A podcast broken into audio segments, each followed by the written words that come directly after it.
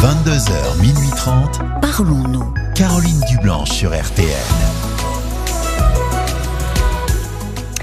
Bonsoir Caroline Dublanche, ravie euh, de vous retrouver euh, pour Parlons-nous. La semaine prochaine, c'est euh, Cécilia Como qui sera à vos côtés et à votre écoute.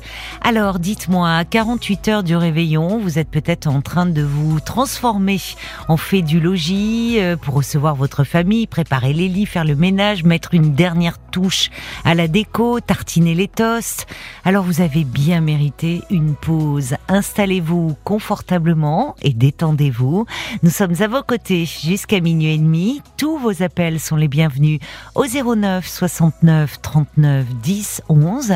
Violaine et Paul vont se faire un plaisir euh, de vous accueillir sous le regard attentif de Dany Matouk à la réalisation euh, de l'émission.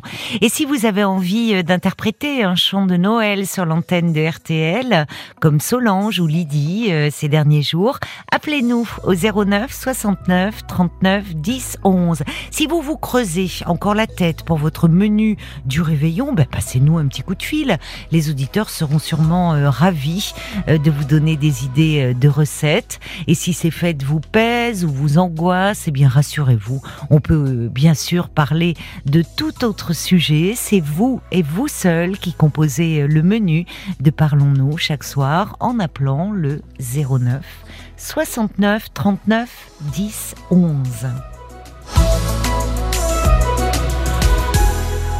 Bonsoir Mathéo. Oui, bonsoir Caroline. Bonsoir et bienvenue. Merci beaucoup de, m'accueillir. Euh, j'ai eu le plaisir de, vous appeler il y, a, il y a un peu plus d'un an maintenant. Oui, d'accord. Euh, et euh, je ne pensais pas avoir besoin de vous rappeler et j'ai besoin de vos lumières. Alors je vous rassure, je vous appelle pas pour des conseils culinaires. Ah ben non, parce que alors je serais très mal placée pour vous en donner. Je suis une piètre cuisinière, c'est pour ça que je faisais plutôt appel aux auditeurs. Hein. Franchement, euh, voilà, ça me rassure.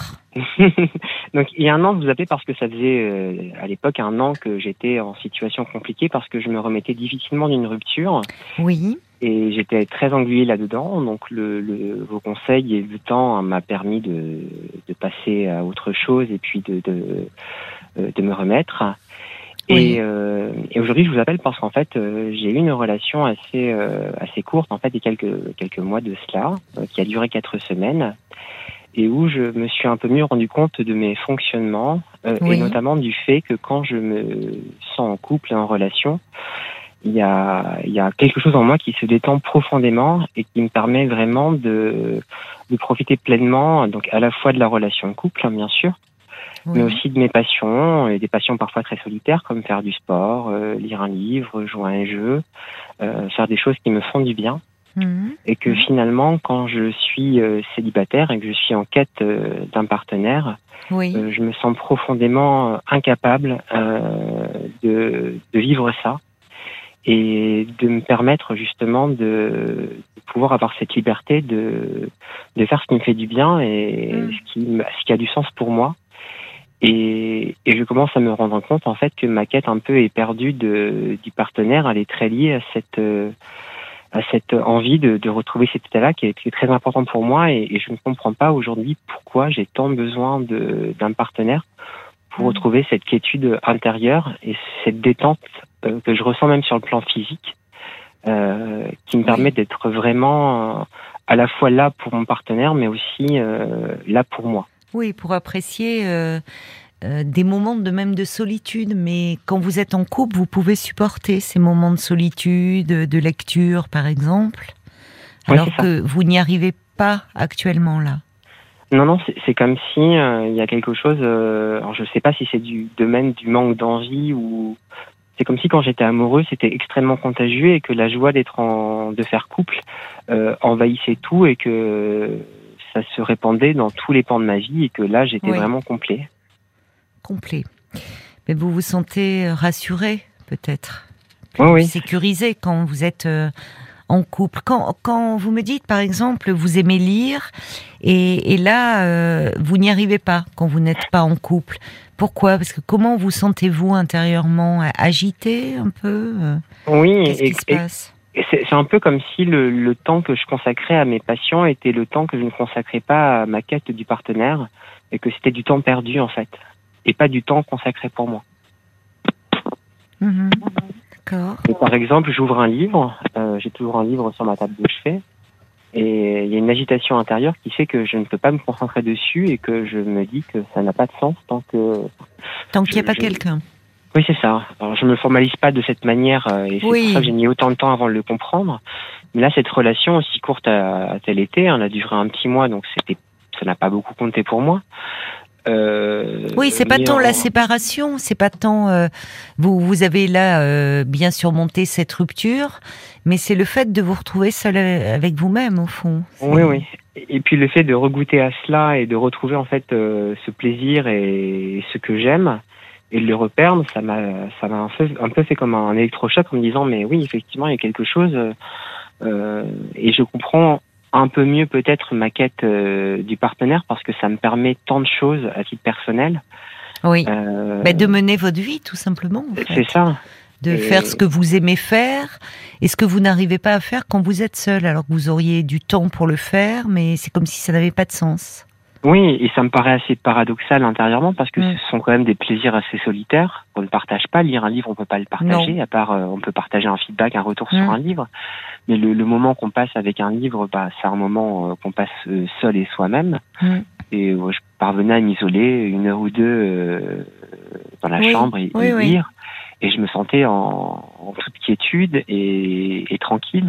Oui, vous parlez de tranquillité, de quiétude, euh, comme si, euh, en, en contraste, euh, par contraste, quand vous êtes seul, comme si vous vous sentiez un peu anxieux, un peu agité, un peu fébrile. Oui, oui, il y a comme une quête un peu, il y a, il y a quelque chose qui est, qui est vraiment, qui travaille sans cesse et qui ne peut pas se détendre en fait. Et Vous êtes d'un tempérament anxieux? Oui, je suis dans un tempérament anxieux, oui, oui. Naturellement, je le suis. Et euh, finalement, peut-être que ça, ça témoigne d'une difficulté à supporter la solitude. Enfin, à, être, au fond, à être euh, euh, face à vous-même. Oui, c'est ça. Et pourtant, je suis, je, je suis face à moi-même dans les moments de solitude quand je suis en couple, mais oui, euh, mais c'est différent. L'autre peut faire à ce moment-là un peu fonction euh, d'anxiolytique entre guillemets. Oui. Comme Oui, si euh, le fait d'être en couple euh, vous permettait d'avoir cette quiétude intérieure. Le fait d'être avec un autre, vous vous sentez apaisé intérieurement. ouais. Et du coup, ça m'interroge sur ma quête. Est-ce que je recherche un, un partenaire euh, pour vivre les choses ou pour me permettre d'être moi-même? Parce que j'ai l'impression d'être dans une incomplétude complète sans. Oui, c'est ça qui est. Enfin. En fait, euh, c'est c'est ça qui effectivement euh, est à questionner. hein. Ce sentiment euh, d'incomplétude, mais surtout le fait de ne pas pouvoir, euh, au fond, euh, euh, vous vous adonner à des à des activités qui vous font plaisir quand vous êtes seul. Oui. Et là, on voit que la présence d'un autre, certainement, euh, vous vous sécurise intérieurement. Ouais, On ouais. supporte tous plus ou moins bien hein, la, la solitude. Euh, et on, on la supporte d'autant mieux qu'il y a des moments euh, de lien avec euh, avec les autres. Dans ces cas-là, cette solitude, elle est, hum, elle, elle peut, on, on peut d'autant plus la, la savourer. Mais vous, euh, derrière cela, c'est le, c'est parfois compliqué de se retrouver dans un tête-à-tête avec soi-même et de faire face un peu à son monde intérieur. C'est ce qui m'interroge, c'est, c'est l'exemple que vous donnez, la lecture où il faut euh, avoir l'esprit disponible euh, pour euh, pouvoir entrer dans une histoire, dans des personnages. Et c'est comme si vous aviez au fond une agitation intérieure qui ne vous permet pas cette concentration et et, et, et là, alors je, je ne sais pas si c'est quelque chose que vous euh, avez euh, ressenti en dehors du couple, euh, cette difficulté à, au fond, à rester seul? En fait, j'ai rarement été confronté à cette situation parce qu'avant d'être célibataire depuis deux ans, j'avais fait couple euh, de couple en couple en fait. Tout Ah oui. D'accord. Vous avez quel âge aujourd'hui? J'ai 34 ans. D'accord. Donc depuis que, en fait, de- depuis que vous êtes dans la dans la vie adulte, depuis que vous avez quitté vos parents, vous avez toujours été en couple? Toujours, oui. Donc vous n'avez jamais expérimenté la vie euh, seul, comme parfois quand on est étudiant, justement, on quitte le milieu familial et on se retrouve euh, dans un dans un dans un logement où on, on apprend à vivre seul. Oui, ça je l'ai pas vécu. Donc, euh, quand, quand vous êtes parti de chez vos parents, vous avez vous déjà vous viviez avec quelqu'un? Oui, immédiatement, oui, immédiatement. Ouais. D'accord. Quand, quand je me suis retrouvé célibataire, j'ai- tout orienté sur euh, euh, la nostalgie de mon ex-compagnon. Mhm. Et aujourd'hui, euh, quand je repense aux, aux moments qui ont compté pour moi, ou en tout cas qui m'ont marqué, bon, bien sûr, je repense à des moments passés ensemble, mais je repense aussi à la plénitude que j'avais euh, dans certaines activités euh, euh, que je menais moi seul, aller au sport, en tout cas l'envie, l'élan que j'avais, l'élan vital qui était le mien. Euh, et euh, il y a cette nostalgie aussi de cet état-là qui que je recherche absolument et que j'associe forcément à- au fait d'être avec un partenaire ou quelqu'un qui partage ma vie. Et, et, et ça, ça c'est Oui, c'est-à-dire qu'il y a ce, ce- cette difficulté à rester seul avec vous-même vous rend en fait d'autant plus dépendant d'un autre. Donc Oui. vous dites il y a cette quête un peu compulsive pour ne surtout pas rester seul. Oui, c'est ça. Et puis, bah, sur les sites de rencontres, ou bien je me montre trop euh, entreprenant, ou en tout cas trop désireux de faire de faire couple. Et dans ce cas, j'ai le sentiment que les warnings de tous les autres s'allument.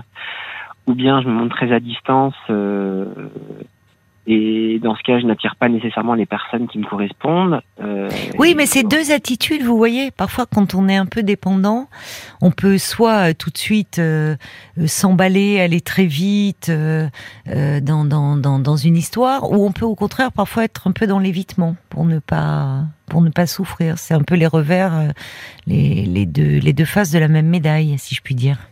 Oui, et puis les, les partenaires, euh, en tout cas les, les, les rencontres que je fais, en général, le reproche qu'on me fait, c'est que je suis trop euh, trop solitaire parce que je je ne cherche plus la fusion comme j'ai pu la chercher pendant très longtemps à être euh, Ah bon? euh, 7 jours sur 7 avec mon partenaire. Euh, moi, ça m'étouffe euh, très vite. En fait, la simple idée de savoir que je compte pour quelqu'un m'apaise, euh, indépendamment du fait qu'on soit ensemble tous les jours ou pas. Mais vous comptez pour des personnes, même si vous n'êtes pas en couple, euh, Mathéo? Je sais, mais ça m'apporte pas la même euh, quiétude intérieure. En fait. Parce que euh, je pense, je ne sais pas quels sont vos rapports avec vos parents, votre famille, vos amis. Même si vous n'êtes pas en couple, il y a, il y a des personnes pour qui vous comptez, qui vous aiment. Même si vous ne les voyez pas tous les jours. Je sais, mais ça m'apporte pas la même euh, quiétude que. Enfin, j'ai un cercle amical qui est très riche et avec Oui. lequel je suis très proche. Et je sais que je compte pour eux tout comme ils comptent pour moi. Euh, et c'est important pour moi, mais ça n'apporte pas cette sécurité que peut m'apporter une relation amoureuse où là je me sens vraiment valorisé sur un plan plus intérieur et plus profond. Peut-être parce qu'il y a la notion d'intimité qui rentre en compte, mais il y a quelque chose qui, en tout cas, je mets vraiment les deux plans sur, euh, sur- enfin, les, les deux aspects sur deux plans très différents. Dans, dans votre histoire d'enfant, vous avez vécu des, des séparations euh, euh, Il y a eu dans, dans, dans votre vie, dans les, dans les premiers moments de votre vie, il y a eu. vous avez été s- séparé, je sais pas, de votre mère ou. Hum, Alors, j'ai vécu une enfance assez particulière où euh, mes parents n'étaient pas très affectueux et où je me suis construit sans que je puisse. euh, Aujourd'hui, je mets difficilement des mots sur comment j'ai réussi à me construire de cette Oui. manière euh, avec un modèle familial pareil. Ah oui. Aujourd'hui, voilà, ma famille n'existe presque pas dans mon existence. Hein. D'accord, Ma maman, j'ai des nouvelles d'elle tous les trois à quatre mois et si j'en prends. Ah oui. Euh, Qu'est-ce qu'elle elle est Elle a des, des difficultés euh, personnelles, des votre Oui, mère? oui, elle- elle a des difficultés qui font que euh, même sa simple présence parfois m'est compliquée parce qu'elle a un- elle est terriblement anxieuse. Parfois, je la, je la, je la Ah, considère comme une version extrêmement décuplée que la, la mienne. Oui. Et c'est vrai que son anxiété est très contagieuse oui, et il suffit cinq minutes pour que je me sente très mal à ses côtés, en fait. Et donc, je la suis, Oui. même si elle sait que je suis là pour elle quand j'en Oui. ai besoin, enfin, quand elle a besoin. Oui. Mais sa Et avec votre père Mon papa n'est plus là depuis quelques années. D'accord. Euh, et j'ai renoué avec ma maman euh, quand elle m'a appris que mon papa était malade et qu'effectivement. Euh, Vous ne le voyiez plus, lui non plus, à ce moment-là au moment où, enfin, ça fait quelques années que je n'avais plus de lien avec eux, que je ne savais pas ce qu'ils devenaient, mais Oui. quand maman m'a rappelé, c'était pour m'a- m'annoncer que mon père était malade et il est parti quelques semaines plus tard. Oui. Vous avez des frères et sœurs? Qui eux sont assez proches de ma maman, Hum. euh, mais qui eux non plus euh, ne sont pas en lien avec moi. On n'est pas fâchés, hein, bien sûr, mais euh, mais même quand on se voit et qu'on se promet de faire des efforts, en fait, ce sont, j'ai l'impression, des paroles pour se rassurer parce que il se passe rien derrière. Hmm. Oui, donc euh, ça, compte là, cette, cette histoire euh, aussi euh, d'enfant que vous avez eue, parce que vous avez eu une mère qui était euh, extrêmement anxieuse, Oui. donc certainement prise dans ses pensées et qui ne, ne pouvait pas, euh, même si elle était physiquement euh, présente, euh, elle était euh, psychiquement absente Oui, pouvait absolument. pas euh, s'occuper de vous euh, euh, comme comme vous en aviez euh, besoin. Donc euh, il y a souvent dans, dans cette euh, difficulté, enfin ce besoin de faire couple, d'être avec un autre qui pense à vous, ça témoigne d'un lien qui est un peu insécure, d'un lien d'attachement ou euh, euh, comme si vous n'aviez euh, comme si vous aviez été carencé en fait un peu affectivement. Oui, et c'est assez, enfin, c'est- c'est assez étonnant parce que souvent on me questionne, mes proches Mm. m'interrogent sur est-ce que le fait que je n'ai pas de lien avec ma famille, par exemple, je passe euh, mon réveillon de Noël avec euh, ma meilleure amie, Oui. euh, on me questionne souvent sur est-ce que le fait de ne pas être en lien avec ma famille me manque, mais je me sens tellement anesthésié par rapport à ce qui se passe que je vous mentirais en vous disant que ça me manque. Euh, je trouve ça dommage, mais je ne ressens pas ce manque. Hmm. Euh, parce Qu'est-ce- que c'est comme si depuis toujours je, l'avais intégré que c'était ainsi en fait. Oui. Et vous vous êtes anesthésié. Oui, complètement. C'est le mot que vous utilisez. Pour moins sens- souffrir. Ouais, peut- peut-être, et je me sens vraiment, quand je dis anesthésié, c'est vraiment sincèrement anesthésié par rapport à ça. Euh, je me sens très à distance, en même temps très concerné, Oui. parce que je suis là quand il y a des Oui. difficultés, et en Oui. général, on m'appelle quand ça va mal. Ah oui. Qui Euh, ont Votre mère? Ma maman m'appelle quand elle a des difficultés, Oui. qui la dépassent et qu'elle n'arrive pas à y faire face. C'est vous qu'elle appelle alors qu'elle est pourtant. euh, euh, vous me dites que vos frères et sœurs sont plus proches d'elle, mais c'est vers vous Oui. qu'elle se tourne. Oui, pour les moments agréables, c'est vers mes frères, mon frère et ma sœur qu'elle se tourne, mais Ah, quand ça va mal, c'est vers vous. c'est vers moi, oui. Comment vous l'expliquez ça Qu'elle euh, qu'elle se tourne moi, davantage vers vous? J'ai le sentiment que que quelque part elle est gênée de la situation qu'elle sait qu'elle peut compter sur moi, Oui. que, que je ne lui en Certainement. veux pas malgré ce qui s'est passé, enfin ce qui s'est passé malgré ce qui est notre histoire à, à elle et moi. Euh, et là par exemple, euh, j'ai eu des nouvelles de sa part euh, il y a deux jours parce que ma tante, sa sœur est, est décédée. Et, euh, et donc je suis là pour elle. Et encore une fois, je parle de ma famille. euh, J'en parle assez euh, avec un peu de détachement parce que je ne l'ai pas vue depuis plus de 20 ans. Donc je me sens concernée, mais en même temps je me sens pas touchée intimement. Mm. Mais sa peine, euh, elle m'écrit euh, sur euh, les réseaux sociaux, elle m'envoie des smileys euh, euh, pleurant, etc. Donc je, je sens Oui, qu'elle a besoin de ces de C'est lourd, c'est Ah ouais. lourd pour vous ça. Mais en revanche, je sais que pour le réveillon, là, elle n'a même pas fait l'effort cette année de me proposer par politesse de venir parce qu'elle sait que je ne, je ne viendrai pas. Mm. Euh, Mais je sais que voilà, ils passeront un réveillon tous ensemble et que moi, j'avais déjà intégré bien à l'avance que je ne serais pas là. Et Mais parce que vous ne le souhaitiez pas ou parce qu'elle n'a pas pris la peine, comme vous dites, de vous inviter? Honnêtement, je l'aurais pas souhaité. Oui, d'accord, je comprends. Mais quand même, c'est mieux de pouvoir dire je ne le souhaite pas. Oui, Si je pense que j'aurais préféré qu'elle me le propose. Je me, Bien je me serais dit, c'est plus normal. euh, Même vos frères et sœurs pourraient dire euh, pourquoi Mathéo n'est pas là. Oui, c'est ça. Et puis j'ai un ami à qui je disais, mais euh, je ne lui ai pas proposé, donc je suis pas, je ne parle pas comme un fils devrait parler à sa mère. Et lui, il m'a dit non, c'est ta mère qui ne parle pas comme elle devrait parler à son fils. Il a raison. Il a raison, mais vous voyez, derrière cela, on voit votre culpabilité qui est souvent euh, là pour les enfants qui ont été euh, mal aimés, ils culpabilisent toujours. Alors qu'en fait, on voit bien, c'est vous qui êtes euh, euh, qui, qui êtes la mère euh, le, le- de votre mère. Enfin, vous avez une attitude maternelle. Oui, c'est ça. Et elle, euh, elle vous envoie des smileys en larmes. Enfin, c'est très, il y a quelque chose de très puéril, mais c'est euh, d'un peu immature. Mais c'est vous qui devez la consoler. Oui, alors ça, que c'est l'inverse. Euh, Oui, je la, je la console dans les moments graves et, et à chaque fois que j'ai un appel de sa part, je sais que c'est parce qu'il y a quelque chose de très grave. C'est pas pour me demander comment je vais. C'est ça, voilà.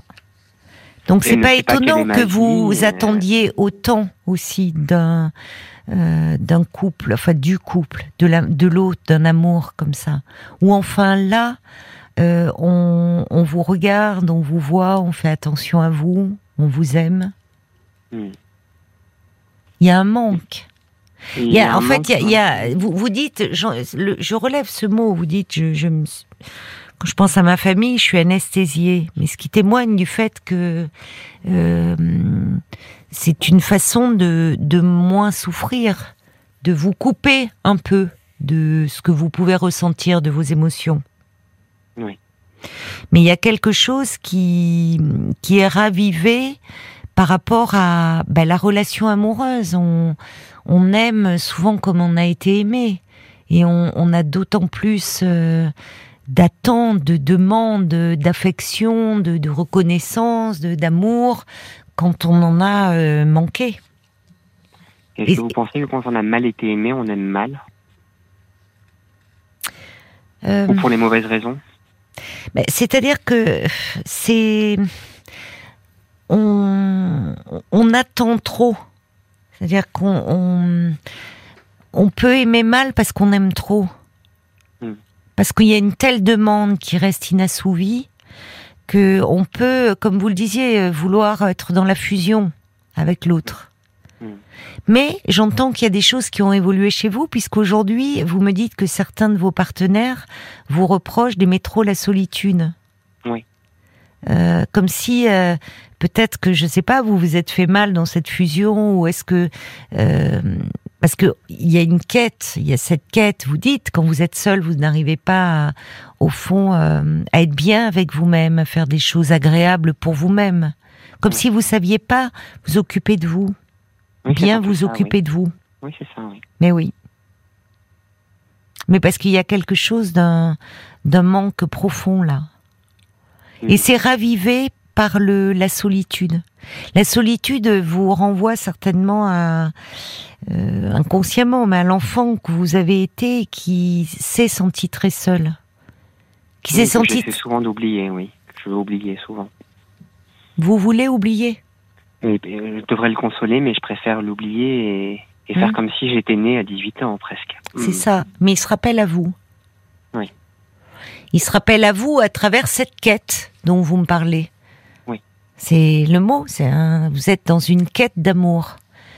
Donc je pense que euh, et il y a souvent cette cette difficulté au fond à à être en tête à tête avec soi-même que beaucoup de personnes hein, ressentent sans parvenir à identifier pourquoi. Enfin, quelque chose, il y a une agitation intérieure, une angoisse.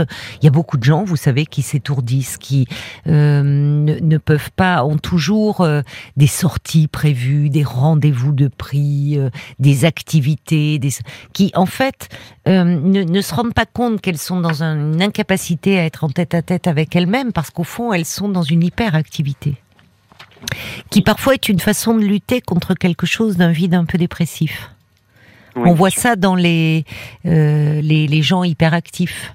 Euh, qui euh, ils se noient de d'activités, de, rendez-vous, de rencontres. De, vous voyez, il y a alors on a l'impression qu'ils sont extrêmement dynamiques, très vifs, mais ils luttent contre quelque chose.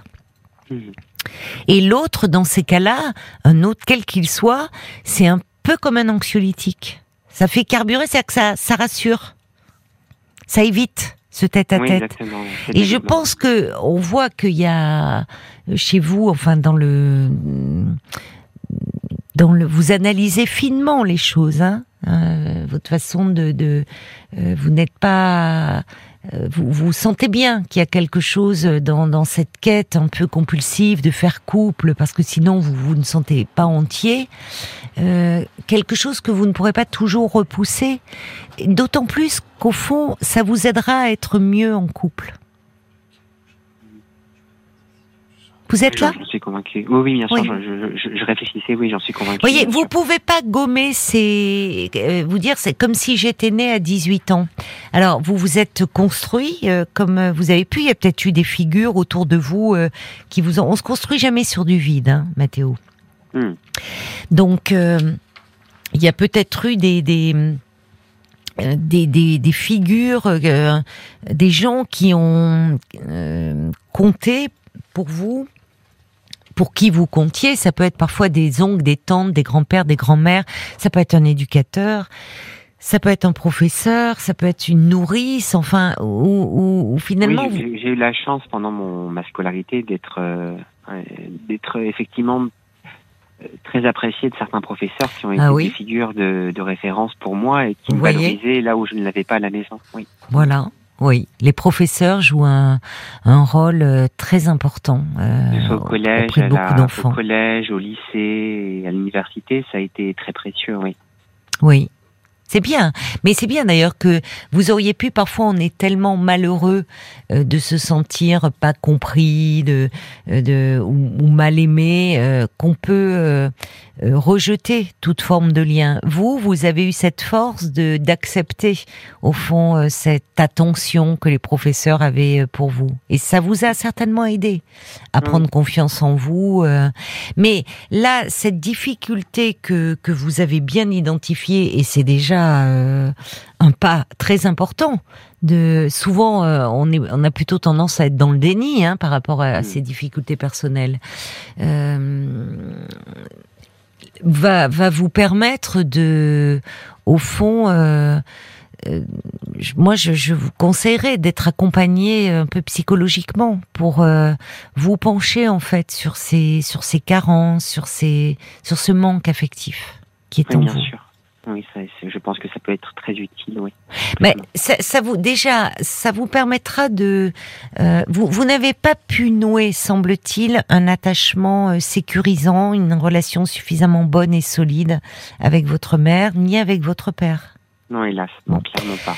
Donc, euh, si vous voulez, on, on voit d'ailleurs chez le chez chez le bébé aux alentours de de 9, 10 mois, 8, 9, 10 mois, 11 mois, quand euh, il y a des euh, face à des visages nouveaux, des personnes nouvelles, le bébé manifeste de l'inquiétude, il a des, ce qu'on appelle des angoisses de séparation à ce moment-là entre ce qui est familier et ce qui ne l'est pas.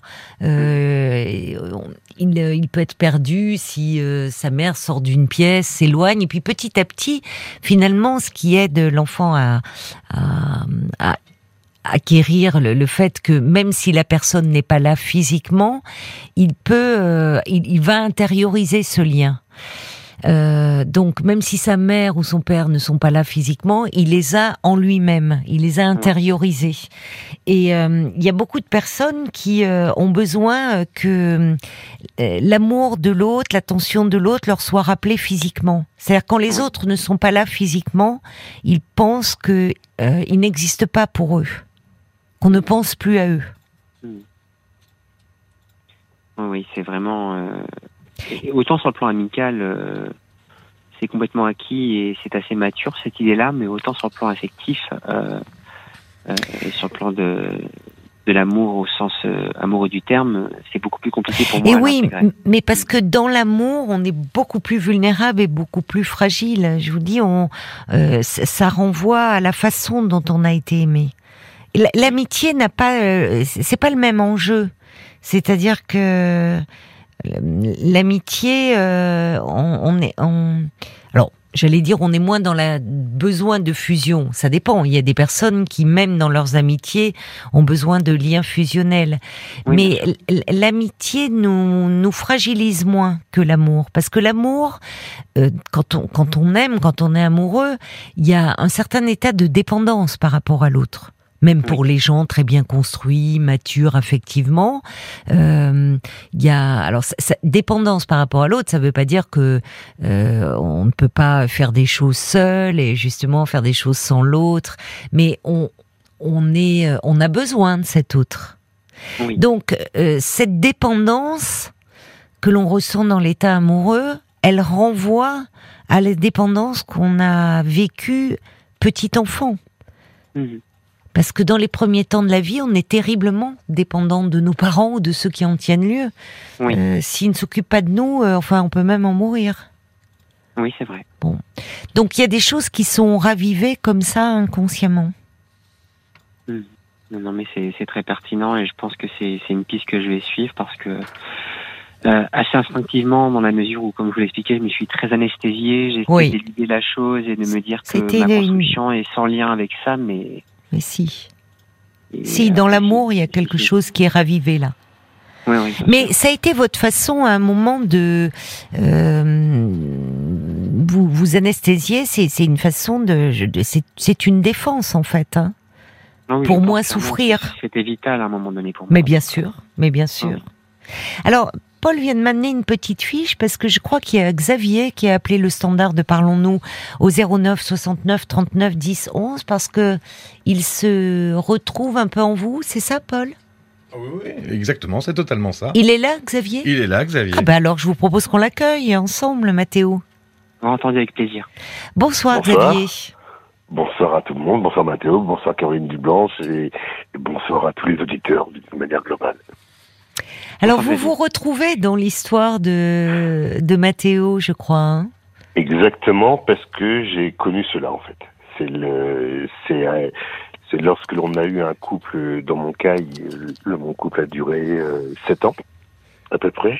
Oui. Euh, et, euh, et lorsque je, lorsque mon couple s'est arrêté, euh, ben, j'avais appelé la libre antenne, donc je vous avais appelé, on avait parlé un petit peu, et par la suite j'avais j'avais suivi quelques séances de psy euh, pendant pendant à peu près un an et demi, un truc comme ça, euh, pour pouvoir réussir à retrouver des repères justement, parce que c'est vrai, comme le dit Mathéo, euh, la, la solitude c'est lourd, c'est très lourd sur le Mhm. long terme, et on essaye des fois de et on essaye des, des fois de faire des de compenser voilà et de faire des rencontres euh, pour essayer de compenser la solitude. Mais ce n'est jamais aussi bon.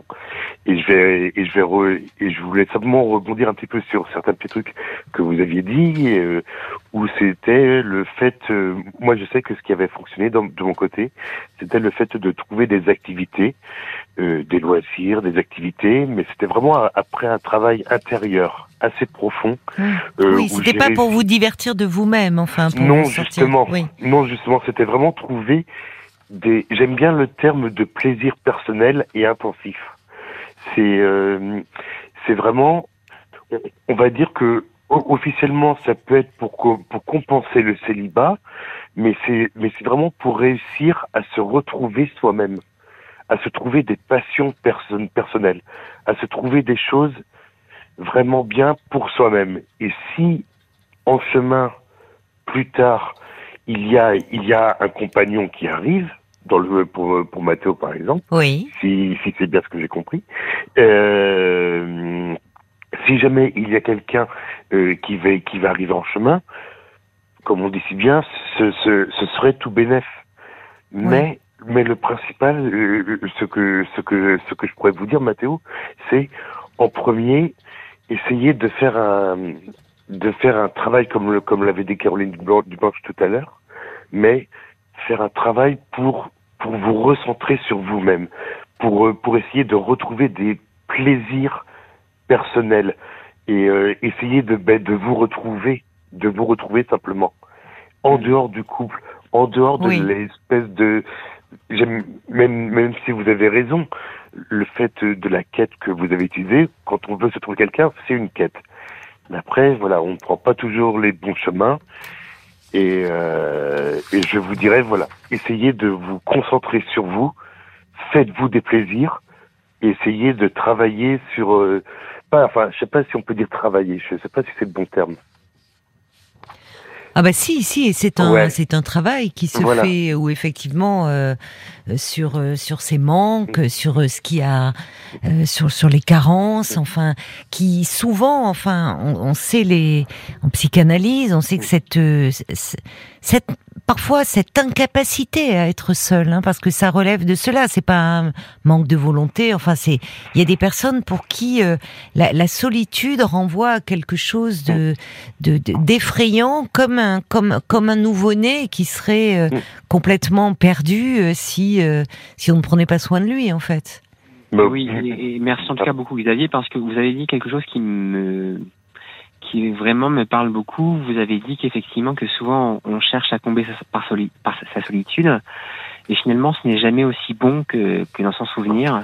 Et il y a vraiment ce côté-là qui est qui est ancré en moi où je me dis que je cette recherche effrénée où finalement rien n'est aussi goûteux qu'avant. Euh, rien n'a autant de, de, de sens, de goût, euh, qui rend un peu parfois mélancolique et parfois un peu déprimé, oui. Ah mais de de toute façon, je pense que le, je pense que le que ce type de travail là justement, le fait d'apprivoiser la solitude, j'ai- j'aime bien ce terme là, Oui, d'apprivoiser la solitude. Vous avez raison. Euh, c'est un travail qui est qui euh, moi de mon côté ça a duré un an et demi, mais ça n'a pas été facile. Euh, C'était ça a été j'ai eu la chance d'avoir un très bon entourage amical euh, qui m'a qui m'a énormément soutenu. Euh, accessoirement, mais c'est juste pour la petite anecdote, certains témoignages en écoutant la libre antenne aussi m'ont permis aussi de, de, de pouvoir remonter le moral. C'est pour ça que je suis Parlons-nous, oui. Oui, oui, oui, oui. c'est Ah oui, ça. moi, moi, Ah, c'est objectivement, je- parlons-nous, c'est parlons-nous ici sur Objectivement, je suis, euh, je suis fan total de votre émission. Donc euh, voilà, je suis fan Merci. total. Mais moi aussi, et pour l'anecdote, j'ai un petit carnet où chaque soir, euh, je note les verbatims de, de phrases qui m'ont marqué et que je relis. Non, Si, si, tout à mais fait. des, propos, plus des paroles d'auditeurs. de d'auditeurs, de vous-même. Ça Ah fait deux oui. ans que je le tiens et mon carnet est presque plein. Ah oui, ah bon, bon, bon, bon, bon. Vous avez une communauté de fans qui est très forte sur Caroline Blanche. Oh, des fans, je sais pas, mais de personnes, tant mieux si Oui, euh, des, si ça, enfin, c'est un peu le but de cette émission, de, de partager, d'échanger, et, et si ça peut, euh, euh, comme ça, vous vous aider dans votre propre cheminement. Et je, je sais qu'il y a des personnes qui m'écrivent parfois, je trouve ça, qui, qui, à partir d'un témoignage, personnes qui sont en thérapie, l'abordent avec euh, avec leur thérapeute, parce que euh, ça, ça fait surgir en eux des choses. Donc c'est très bien, c'est un, c'est comme un, un, groupe de parole, un collectif, là, un groupe où finalement ça, euh, ça c'est un peu ça, c'est euh, voilà, comme un grand groupe de parole où chacun vient se confier et où on apprend beaucoup. Et moi la première en vous écoutant. Donc euh, d'ailleurs il y a beaucoup. ben, euh, Paul me fait signe que euh, il y a ceux qui appellent comme euh, comme vous, Mathéo et, et Xavier. Je vous remercie parce que beaucoup d'avoir appelé Xavier parce que Mm. Mathéo s'est senti compris. Donc ça c'est important. Oui, merci, merci infiniment, Et, Xavier. et puis il y a ceux Ah bah- qui écrivent. Alors sur le sur la page Facebook, il y a des réactions, Paul. Exactement. Avant ça, permettez-moi de. J'allais vous dire de, de vous vendre mon produit. euh, je voulais vous parler du, du Parlons encore de mardi dernier. On dirait Bah oui. un, un commercial Bien sûr, je, je place. Vous vendre mon produit, non mais Non, mais je voulais vous parler du, parler du Parlons encore de, de mardi dernier, Ah, du 20 oui. décembre. d'accord. Parce que euh, le thème, c'était l'amour doit-il combler nos manques? Oui, C'est ce qui m'a décidé Ah, à appeler d'ailleurs. plein dedans. C'est ce qui m'a décidé à appeler. Quand Ah, vous l'avez écouté. sur mon podcast. J'écoute le podcast et pour ce moment précis, oui. Oui, Oh. d'accord. Euh, je voulais vous lire le, alors un petit, euh, un petit message de la moite d'Annecy, un message euh, motivation.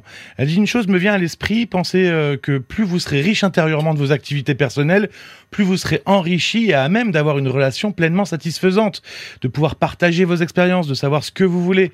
Donc finalement, lire, c'est pas une perte de temps par rapport à votre Non. quête, c'est euh, c'est une façon d'y arriver. Voilà, c'est une façon de Ah, bien sûr. d'aller Euh, beaucoup de une- lectures nous permettent de, aussi de, de nous construire, de vivre euh, mille vies à travers euh, les, les personnages, puis souvent de trouver dans les mots d'un autre qui a cet art justement de pouvoir mettre en mots des, des émotions euh, que l'on n'arrive pas soi-même à exprimer. Et puis il y a euh, Christian qui voulait euh, vous remercier, euh, Mathéo, euh, d'aborder euh, euh, un sujet existentiel commun à beaucoup d'hommes gays. C'est ce qu'il dit. Nous tentons souvent d'investir une relation de couple sans en maîtriser le mode d'emploi, parce que nos parents, par leur absence, nous l'ont pas vraiment transmis.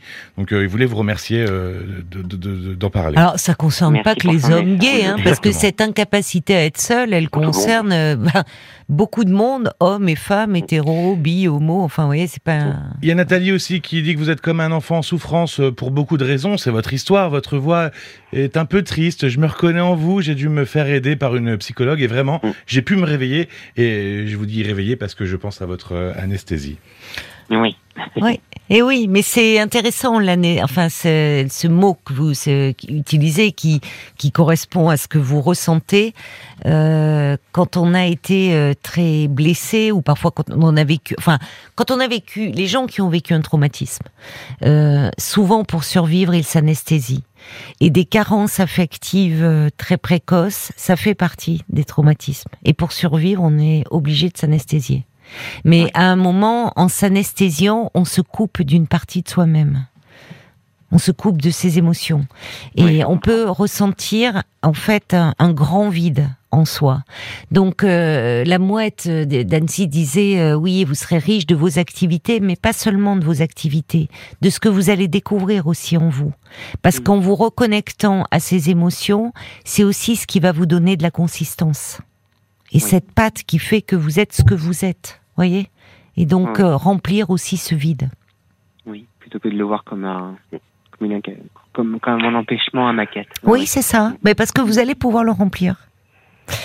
Donc merci beaucoup vraiment euh, Mathéo d'avoir abordé euh, cette Et- thématique. Euh, On voit que ça réagit Merci- beaucoup. Merci infiniment à tout le monde, ça me touche énormément et je me sens riche de tous vos conseils ce soir. À, à- à vous Caroline et à tous les auditeurs, merci beaucoup. Et puis à Xavier qui était avec nous, qui a pris la peine d'appeler. Merci d'avoir la Avec plaisir. Et si, temps. et, et- et si jamais, euh, si jamais vous, vous voulez donner mon numéro à Mathéo pour, pour continuer à échanger, s'il a, s'il a besoin de parler ou autre, ce sera avec plaisir. euh, Avec voilà. grand plaisir également. Ah bah alors écoutez, euh, Paul euh, va vous mettre euh, en relation euh, hors antenne. C'est aussi ça, parlons-nous, hein, c'est qu'il y a des échanges qui se poursuivent hors antenne. Je vous embrasse et je vous souhaite de, de très belles Merci fêtes beaucoup. à tous les deux. Au revoir Belle vous, Mathéo. Caroline. Au revoir Au revoir. De Xavier. très bonne fête à tout le monde. Merci, au revoir. 22h, minuit 30. Parlons-nous. Caroline Dublanche sur RTL. Bonsoir Jeanne. Bonsoir Caroline, j'espère que vous allez bien. Oui, je vais bien, je vous remercie. Et vous, comment allez-vous? Ben moi je suis pas, je suis pas bien. Vous Euh, n'êtes pas bien? Non. Qu'est-ce qui C'est la se période passe? de Noël. Ah. euh, Oui. c'est, je suis dans ma bulle. Je suis en pleine dépression. Euh, Oui, c'est pas une bulle agréable alors? non, Non. pas du tout. Euh, on s'est parlé au mois d'octobre suite à un divorce mouvementé. Oui. Et mon ex-mari euh, a remonté mes enfants contre moi. Ah oui, je me souviens de, de vous. Oui. Et ben, ça s'arrange pas du tout. C'est c'est de la violence. Je suis obligée de faire intervenir les gendarmes. Comment ça euh, la, la violence de la part de vos enfants, de votre Ah ex-mari? oui, oui. Euh, de la part de mes deux enfants. Mais- Parce que j'en ai trois, mais il y en a une qui est partie euh, à l'étranger pour pas subir euh, l'invasion de son père. Quoi. Oui, elle a fui, elle, elle a mis de la distance, des kilomètres euh, Voilà. entre son père et, et elle. Les deux autres, quand vous dites vous êtes obligé d'appeler les gendarmes, pourquoi? Parce qu'ils viennent vous, vous menacer? Qu'est-ce qui se passe? Ils viennent vraiment me m'harceler, euh, m'insulter, euh, comme quoi j'ai brisé la, la, la famille. Euh, Quel âge ont-ils Mère, je verrai jamais mes, Oui. mes petits enfants. Mais ils viennent vous le dire. Ah oui, oui, Ils viennent, c'est ça, parce qu'ils pourraient se tenir à distance. Ils viennent en fait vous agresser. Ils viennent carrément m'agresser. Dernièrement, il y a deux mois, une de, de mes filles euh, m'a Vous avez trois filles, hein, c'est ça Oui. Oui. en pleine ville. C'est les voisins qui ont appelé euh, la gendarmerie. Mais comment ça, elle est venue en pleine nuit? Ben, euh, par rapport où j'habite, euh, Oui. j'étais en train de faire des courses. Oui. Et c'est vrai, je ne l'ai pas reconnue. Elle a changé la couleur de ses cheveux, euh, mais euh, des insultes, euh, je les ai jamais appris comme ça. Dans la, dans la, euh, là où vous étiez en train de faire vos courses? Oui, j'ai Ouais. jamais, j'ai jamais entendu ces mots. Ouais. que- elle va mal. euh, Enfin, ça n'excuse rien hein, son comportement, mais elle va mal pour réagir comme ça. Enfin, vous voyez, ben, pour euh, quelque part. euh, bon, pour être en sûr, crise comme ça, enfin, il faudrait. C'est Pour, pour finalement, elle a elle aussi une violence en elle qui se traduit par ses. Ah oui, par parce que euh, après j'ai su euh, depuis deux mois, bon bah j'en ai parlé à- avec mon avocat et tout ça, Oui, j'ai su ben, que mon ex-mari est bipolaire, oui, euh, il boit, oui. alors il reste enfermé, euh, Mm. il ouvre à personne. Oui. euh, Il n'est pas soigné, quoi. Il est en, voilà, en rupture de, de traitement. voilà. Oui. Alors euh, tout ça, ils disent que bien sûr que c'est ma faute. C'est ça. Vos, vos, vos filles, euh, euh, en fait, peut-être c'est elles qui se retrouvent à gérer euh, la situation parce qu'il Voilà, va très mal. géré tout, Oui. euh, la, la- la maison, Oui. enfin, euh, Oui, donc ce poids euh, sur leurs épaules, c'est comme si elles, elles vous en rendent responsable, alors que vous n'êtes en rien responsable euh, des troubles psychiques euh, de votre ex-mari et ni de son Ah oui. alcoolisme. hein. bah On oui, sait que dans les troubles bipolaires, il peut y avoir, enfin comme dans d'ailleurs euh, l'alcool peut être, euh, on retrouve souvent des addictions à l'alcool avec des troubles psychiques, comme une façon de, il, était quand même, il, est- il était quand même violent. Oui, hein, oui, euh, oui. Moi, je, moi, il m'a, il m'a broyé mon, mon dos, quoi. Et moi, je suis handicapée de ma colonne vertébrale. hein. À ce point-là, Euh, vous avez gardé des séquelles. euh, Bah oui, ma colonne vertébrale, elle a été refaite en titane. euh, Oh Sinon, j'étais dans un fauteuil roulant. Et ça, euh, ils s'en rendent pas compte aussi. C'est ça que je comprends pas. Elles ont grandi, vos filles, dans ce climat. Je- je- parce que la, la séparation, euh, euh, elle est récente. hein. Le divorce, il est récent. Le, le divorce, il est du mois de juin. Oui, La séparation, elle date de trois ans. mais oui. Mais donc vos filles, elles sont adultes. Oui, Donc elles ont toujours grandi euh, dans un contexte de violence, non? Ah oui, parce qu'ils Ah oui. m'ont hébergé quand même quelque part. Je sais. C'est eux qui m'ont fait mes valises. Oui, je me dit, souviens de, de vous. Je Maman, sais. tu viens habiter chez nous, il va te Hmm. tuer. Hmm.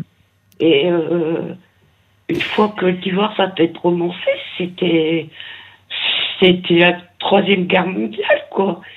Oui, mais vos filles, elles savent, au fond, euh, elles, elles, elles- elles- elles ne peuvent pas ne pas savoir, elles étaient témoins. Et d'ailleurs, même certaines, euh, euh, ils pouvaient être violents avec elles parfois aussi.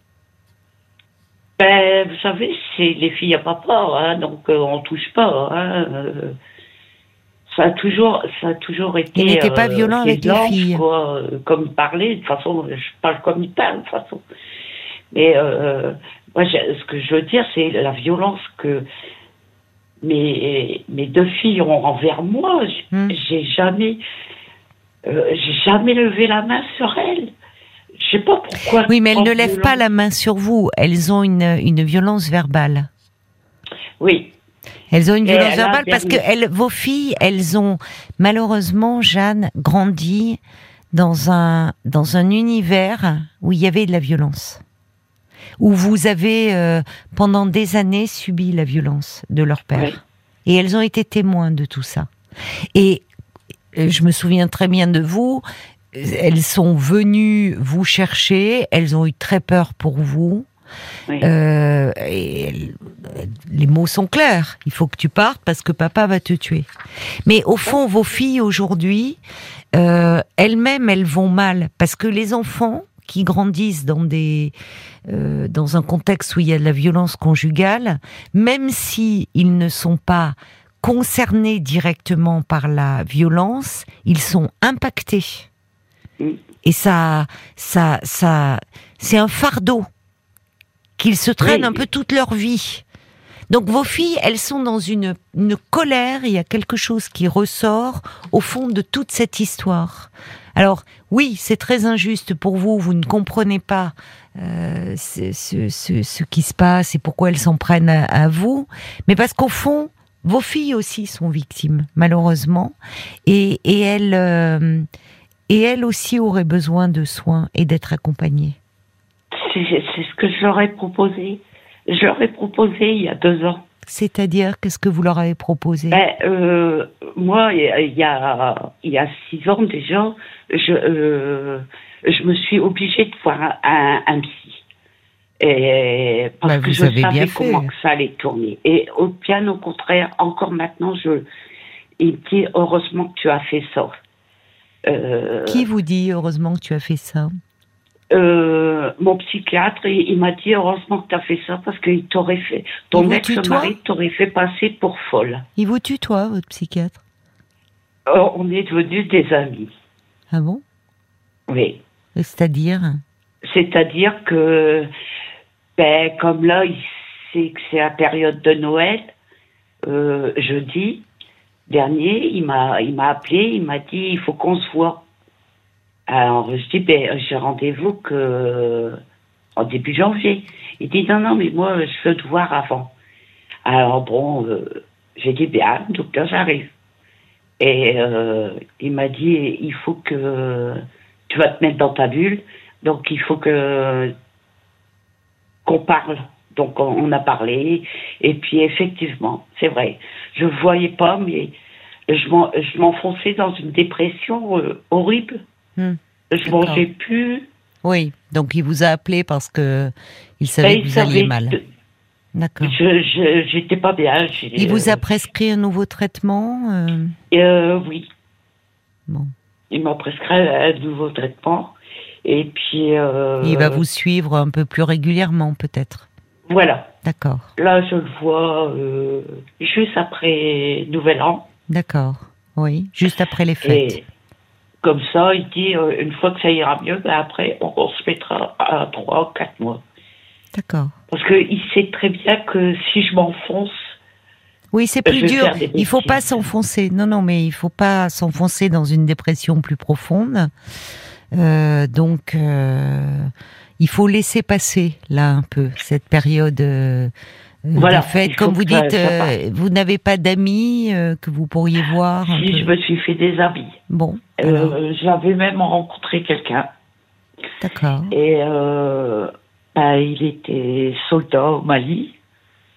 Donc je devais partir avec lui. Et Au Mali? Ben, oui, non, non, il devait partir sur Toulouse. Ouais. Et On va marquer une pause. On va marquer une pause parce que je m'aperçois qu'il est 23 heures. Oui, Donc ne raccrochez pas tout de suite. Non, non. 22h, minuit 30. Parlons-nous. Caroline Dublanche sur RTL. Bienvenue si vous nous rejoignez euh, sur RTL. C'est Parlons-nous, c'est votre moment chaque soir de 22h à minuit et demi. L'antenne de RTL vous appartient. Vous abordez tous les sujets qui vous concernent ou vous préoccupent. Tous vos appels sont les bienvenus au 09 69 39 10 11 ainsi que vos réactions par SMS au 64 900 code RTL 35 centimes par message et sur le groupe Facebook de l'émission RTL-Parlons-nous. Si vous êtes sur la route pour rejoindre euh, votre famille, eh bien soyez prudents. Nous sommes ravis de vous tenir compagnie jusqu'à minuit et demi. Peut-être que vous passez Noël non pas en famille, mais au sein euh, d'une association pour offrir un peu de chaleur et de réconfort aux personnes qui sont seules pour les fêtes. On serait heureux euh, de vous entendre si vous êtes euh, bénévole aux Petits Frères des Pauvres, à SOS Amitié, euh, à la Croix-Rouge, au, au Secours Populaire. Ça serait intéressant de voir justement, est-ce que je sais qu'SOS Amitié renforce ses effectifs à cette période de l'année, son équipe d'écoutants, il y a beaucoup de structures aussi comme ça. On aimerait bien savoir. Euh, ben, partager un petit peu avec nous euh, votre votre expérience de, de bénévole 09 69 39 10 11.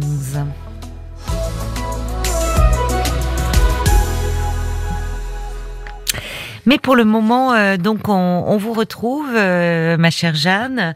Donc euh, oui, Noël, ces fêtes sont une période euh, difficile parce qu'évidemment, ça renvoie à, au fait à votre solitude de... et à toute cette histoire familiale bien bien douloureuse, dont, dont voilà. vos filles malheureusement ont elles-mêmes été victimes.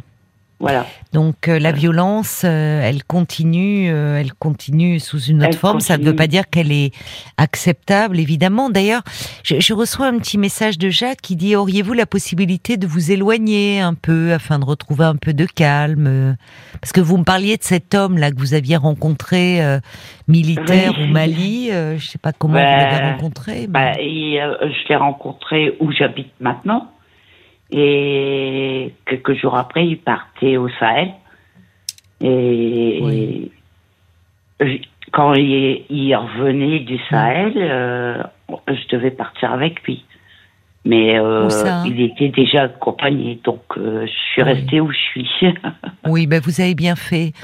Donc euh, Ne, ne vous mettez pas tout de suite dans une autre. euh, Non, re- enfin, prenez un peu de temps, Jeanne. euh, voilà. Si, si jamais Euh, vous rencontriez, on ne sait pas hein, en même temps, quelqu'un, un homme qui soit gentil, prévenant et attentionné, bien sûr, ça serait une bonne chose. Mais euh, Mais je reste méfiant. par peur tout. de la solitude, n'allez pas vous jeter dans les bras du premier venu, quoi. Voilà. Vous avez Voilà. besoin de reprendre des forces. L'amitié peut être importante. Peut-être des associations aussi euh, d'aide aux victimes à travers des groupes de parole qui pourraient être un soutien. je- je- je- j'en j'en côtoie. Bon, c'est vrai que là, j'a- j'avais arrêté parce que je me sentais mieux. Mais euh, comme disait mon docteur, euh, disait non, t'as arrêté trop vite. Oui. Tu devrais reprendre rendez-vous. euh, Voilà.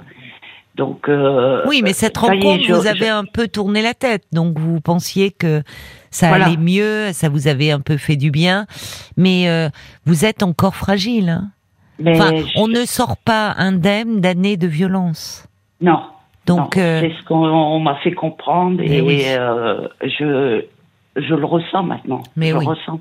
Oui. Et bon, je j'ai des amis, c'est bien. aussi bien hommes que femmes. Est-ce que vous ne pourriez pas, certains, enfin, passer euh, peut-être ces fêtes un peu euh, Ben, avec j'arrive eux pas, j'arrive pas à faire le pas.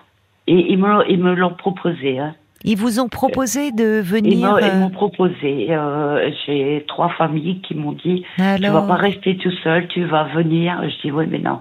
mais pourquoi vous refusez? Ça vous euh, ferait du bien d'être entouré. en famille. euh, euh, Oui, enfin, Comment je vais vous dire oui. Moi, je, je me sens euh, vilain petit canard qui m'impose, voilà.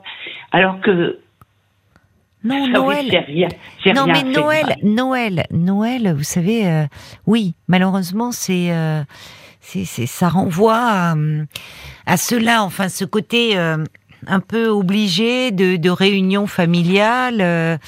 mais vous, on peut aussi décider de, de passer Noël euh, autrement. Enfin, on, on a le droit aussi de pas aimer ses fêtes. de- on peut se Oui. choisir une autre famille aussi que la nôtre si si les si les si si, si on finalement il n'y a pas la la solidarité, la fraternité, la tendresse qui est au rendez-vous et les amis euh, peuvent. Enfin, vous avez la chance, vous voyez, de, de, de, de- vous me dites, il y a trois familles qui vous tendent Oui, les oui, mains, euh, qui vous ouvrent les bras. Je sais que c'est de. euh, Ça vous ferait du bien d'avoir un peu de chaleur euh, humaine ce soir. Oui, c'est vrai. Mais je sais pas. Est-ce que je me dis, est-ce que c'est trop tôt pour euh, je je sais pas. Oui, mais peut-être que vous savez, on, on comment vous iriez un peu euh, euh, en vous sentant pas à votre place et puis prise dans une ambiance chaleureuse, euh, sympathique, ben vous rentreriez chez vous en vous disant j'ai passé un bon moment, Voilà. un moment un peu euh, euh, que chaleureux. mon, mon docteur m'a dit. Il vous Et, euh, encourage il aussi à ne T'as- pas t'as- rester T'as seul. le droit d'être heureuse quand même. Euh, euh, t'as le droit au bonheur. euh, il faut pas. C'est vrai que je m'efface facilement. Euh, je je vais pas regretter ce que j'ai fait. Euh, Alors, réfléchissez peut-être. Que ma vie était en jeu, c'est tout. Hein. Oui, mais on Bon, va pas il- revenir là-dessus, Il m'a euh. trahi avec d'autres femmes, c'est son problème. Moi, moi, j'ai jamais, j'ai- jamais trahi. Mais après, euh, euh, je dis, est-ce que j'ai bien fait vis-à-vis des enfants? Mais en fin de compte, je, je vois que mes enfants, euh, ils s'en foutent un peu de. Non, mais je vais vous dire, Jeanne, si, si c'était du point de vue des enfants et même de votre point de vue, euh, à partir du moment où il a levé la main sur vous, il fallait pas attendre qu'il vous casse la colonne vertébrale pour partir. Désolée Ah non, de vous le dire un peu, voyez comme ça. Mais quand vous dites est-ce que j'ai bien fait du point de vue des enfants, et, je, et non, et je suis pas d'accord avec vous. Vos filles, elles s'en foutent pas. Vos filles, euh, elles aussi, elles sont euh, malheureusement euh, victimes de, de tout ce climat-là. Alors, encore une fois, c'est pas une raison aujourd'hui pour s'en prendre à vous, et ça serait bien qu'elles se fassent aider, parce que je pense que vos filles, il y a une immense colère en elles, et que au fond d'avoir, euh, d'avoir, euh, elles, elles ont subi. Euh, un enfant euh, qui grandit au sein d'un couple où il y a de la violence, il choisit pas hein, de vivre dans la violence. Euh, quand on est adulte, on peut toujours décider de partir. Un enfant, il peut pas quitter ses parents. Donc vos filles, c'est pas, c'est pas. Il faut aussi peut-être. vous êtes pour le moment vous-même tellement en souffrance que bien sûr, il faut vous occuper de votre souffrance. Mais c'est pour ça que les groupes de parole aussi pourraient vous aider à travers l'expérience des autres de voir à quel point les enfants eux-mêmes sont ça ça se répercute dans leur vie la violence. Ouais. et que en fait pour le moment vous n'arrivez pas à- les voir elles-mêmes comme victimes. Donc euh, c'est ça qui est compliqué. Et pour le moment en tout cas ça euh, tout ce que vous pouvez faire c'est essayer de mettre de la distance et comme vous le faites d'ailleurs parce qu'elles n'ont en aucune façon euh, à, à venir vous agresser même verbalement chez vous ou, ou dans la rue, enfin dans n'importe quel lieu que ce soit. Et vous avez raison d'appeler les gendarmes pour vous protéger. Et elle, euh, elle, malheureusement, euh, il faudrait qu'elle soit, euh, qu'elle soit aidée. Et pour le moment, Oui. vous ne pouvez que vous protéger, vous tenir à distance. Mais ce que je voulais vous dire, et pour conclure, c'est pas qu'elles s'en foutent, c'est qu'elles-mêmes, elles vont très mal en fait. Vous voyez? Alors, Ouais, c'est pas euh, avoir très mal, ne, enfin être très mal ne justifie pas tout, hein, et bien sûr que ça ne justifie pas qu'elles vous agressent verbalement, on est d'accord. Voyez, Oui, oui, oui, mais c'est pas de l'indifférence. Si elles étaient indifférentes, elles seraient pas dans cet état-là hein, quand elles vous. Après, euh, euh, je- comme je disais, euh, bon, leur père, il, il a beaucoup d'argent. hein. Est-ce qu'il les achète Non, Je sais non, pas. non, c'est à pas un point que je me pose des questions que je, mais je me rends malade à côté Oui, de mais ce il faut arrêter avec ça en fait. Ouais. Euh, voyez, parce que là, vous vous tourmentez, vous vous torturez. Ouais. Euh, ou encore une fois, vous dites, je suis rejeté, il les manipule. Bon, il y a certainement, c'est plus complexe que ça. Il faut que vous vous occupiez de vous, que vous continuiez euh, ce suivi avec votre psychiatre, avec les associations d'aide aux victimes, que vous vous mettiez un peu dans votre bulle. Et pour le moment, attendez d'être mieux pour analyser les tenants et les aboutissants. Et pour le moment, tenez-vous à distance de vos filles. Vous allez mal, elles-mêmes vont mal, donc euh, ça, ça ne peut, ça ne donne rien de bon.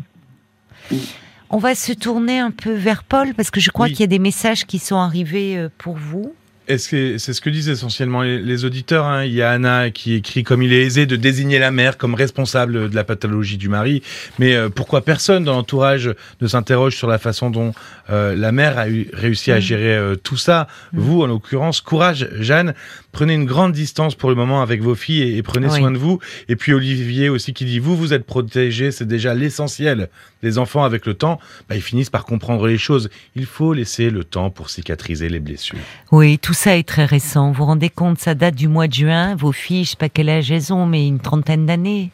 Oui. C'est ça, vous vous rendez compte Donc, euh, il y a tout ce passé là qui revient à la figure, qui éclabousse malheureusement euh, tout le monde. Donc, donnez-vous du temps. Donnez-vous du temps pour aller mieux et tenez-vous à distance. D'accord? D'accord. Prenez soin de vous. Bon courage. Bon Je vous courage, Anne. remercie, euh, Caroline. Je vous souhaite de bonnes fêtes et à Merci. À vous Au revoir. aussi, malgré tout. Au revoir. Merci. Au revoir.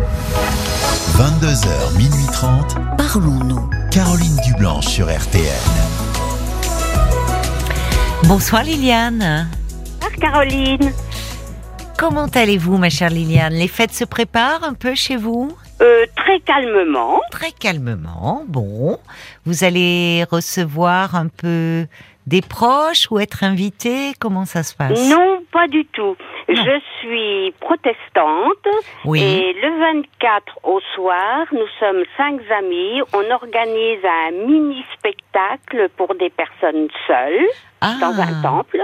D'accord, c'est Et bien le ça. 25 au midi, après le culte, nous serons peut-être une dizaine. Euh, on fait un repas partagé pour des personnes seules. Ah, c'est formidable ça. Oui, ça c'est c'est formidable. Vous faites partie d'une association ou euh, Non, c'est pas une association, c'est simplement le.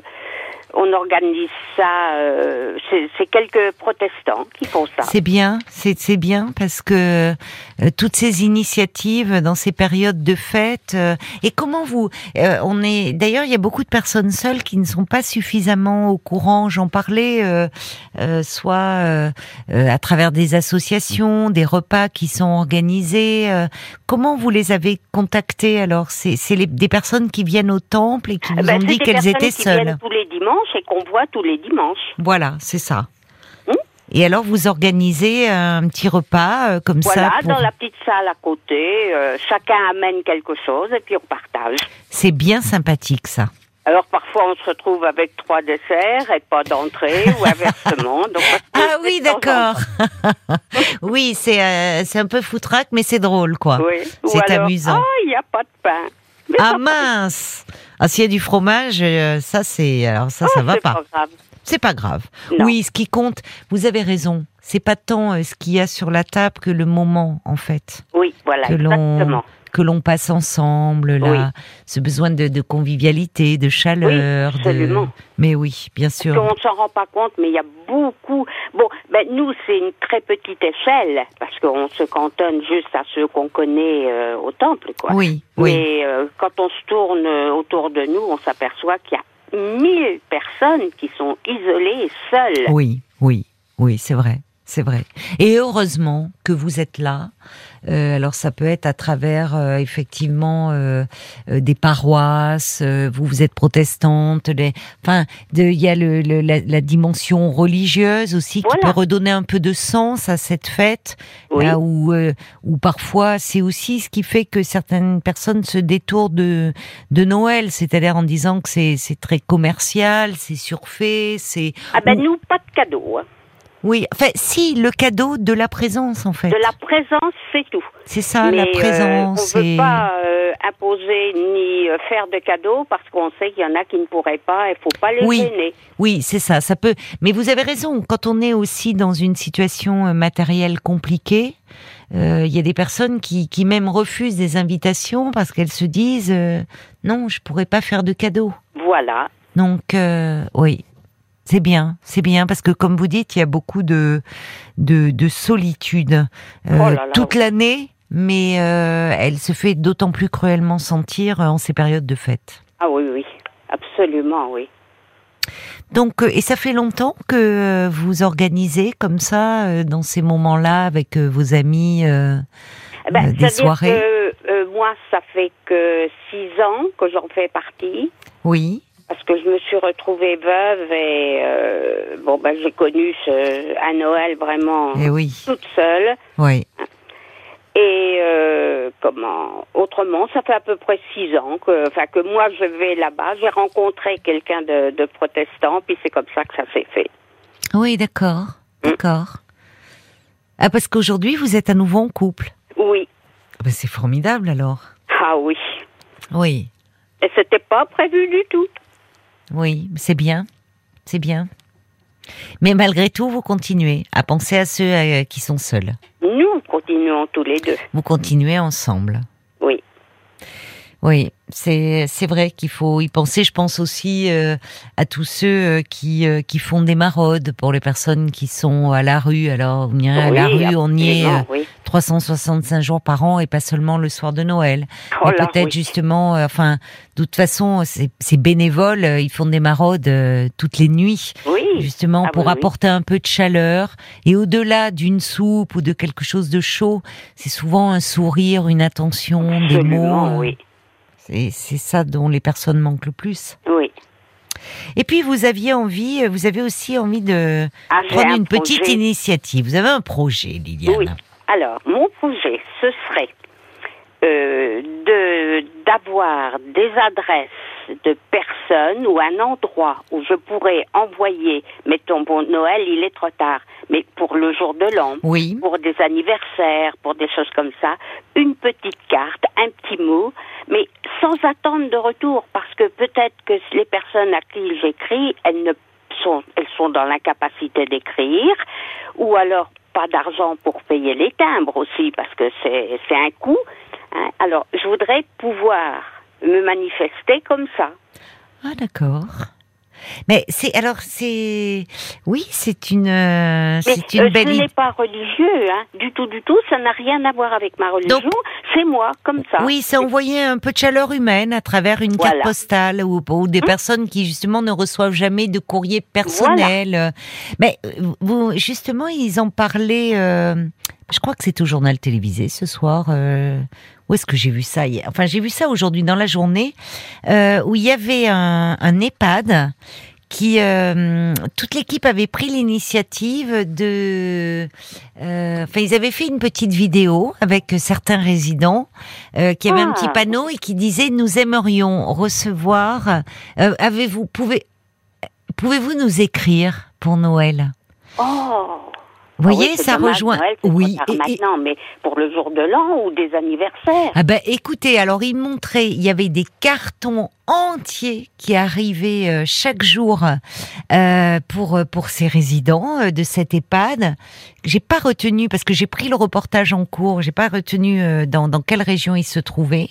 Et alors euh, les les personnes disaient euh, euh, c'était c'était charmant parce qu'elles disaient je ne promets pas de répondre à tout le monde parce que il y avait mais vraiment ça venait de toute la France, Oui. ça venait aussi de la Belgique, de la Suisse.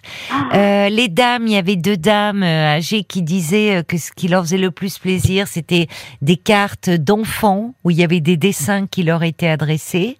Ah oui. Et en fait, l'équipe, il y avait même des mots gentils pour l'équipe qui avait eu cette idée euh, que je trouve très belle.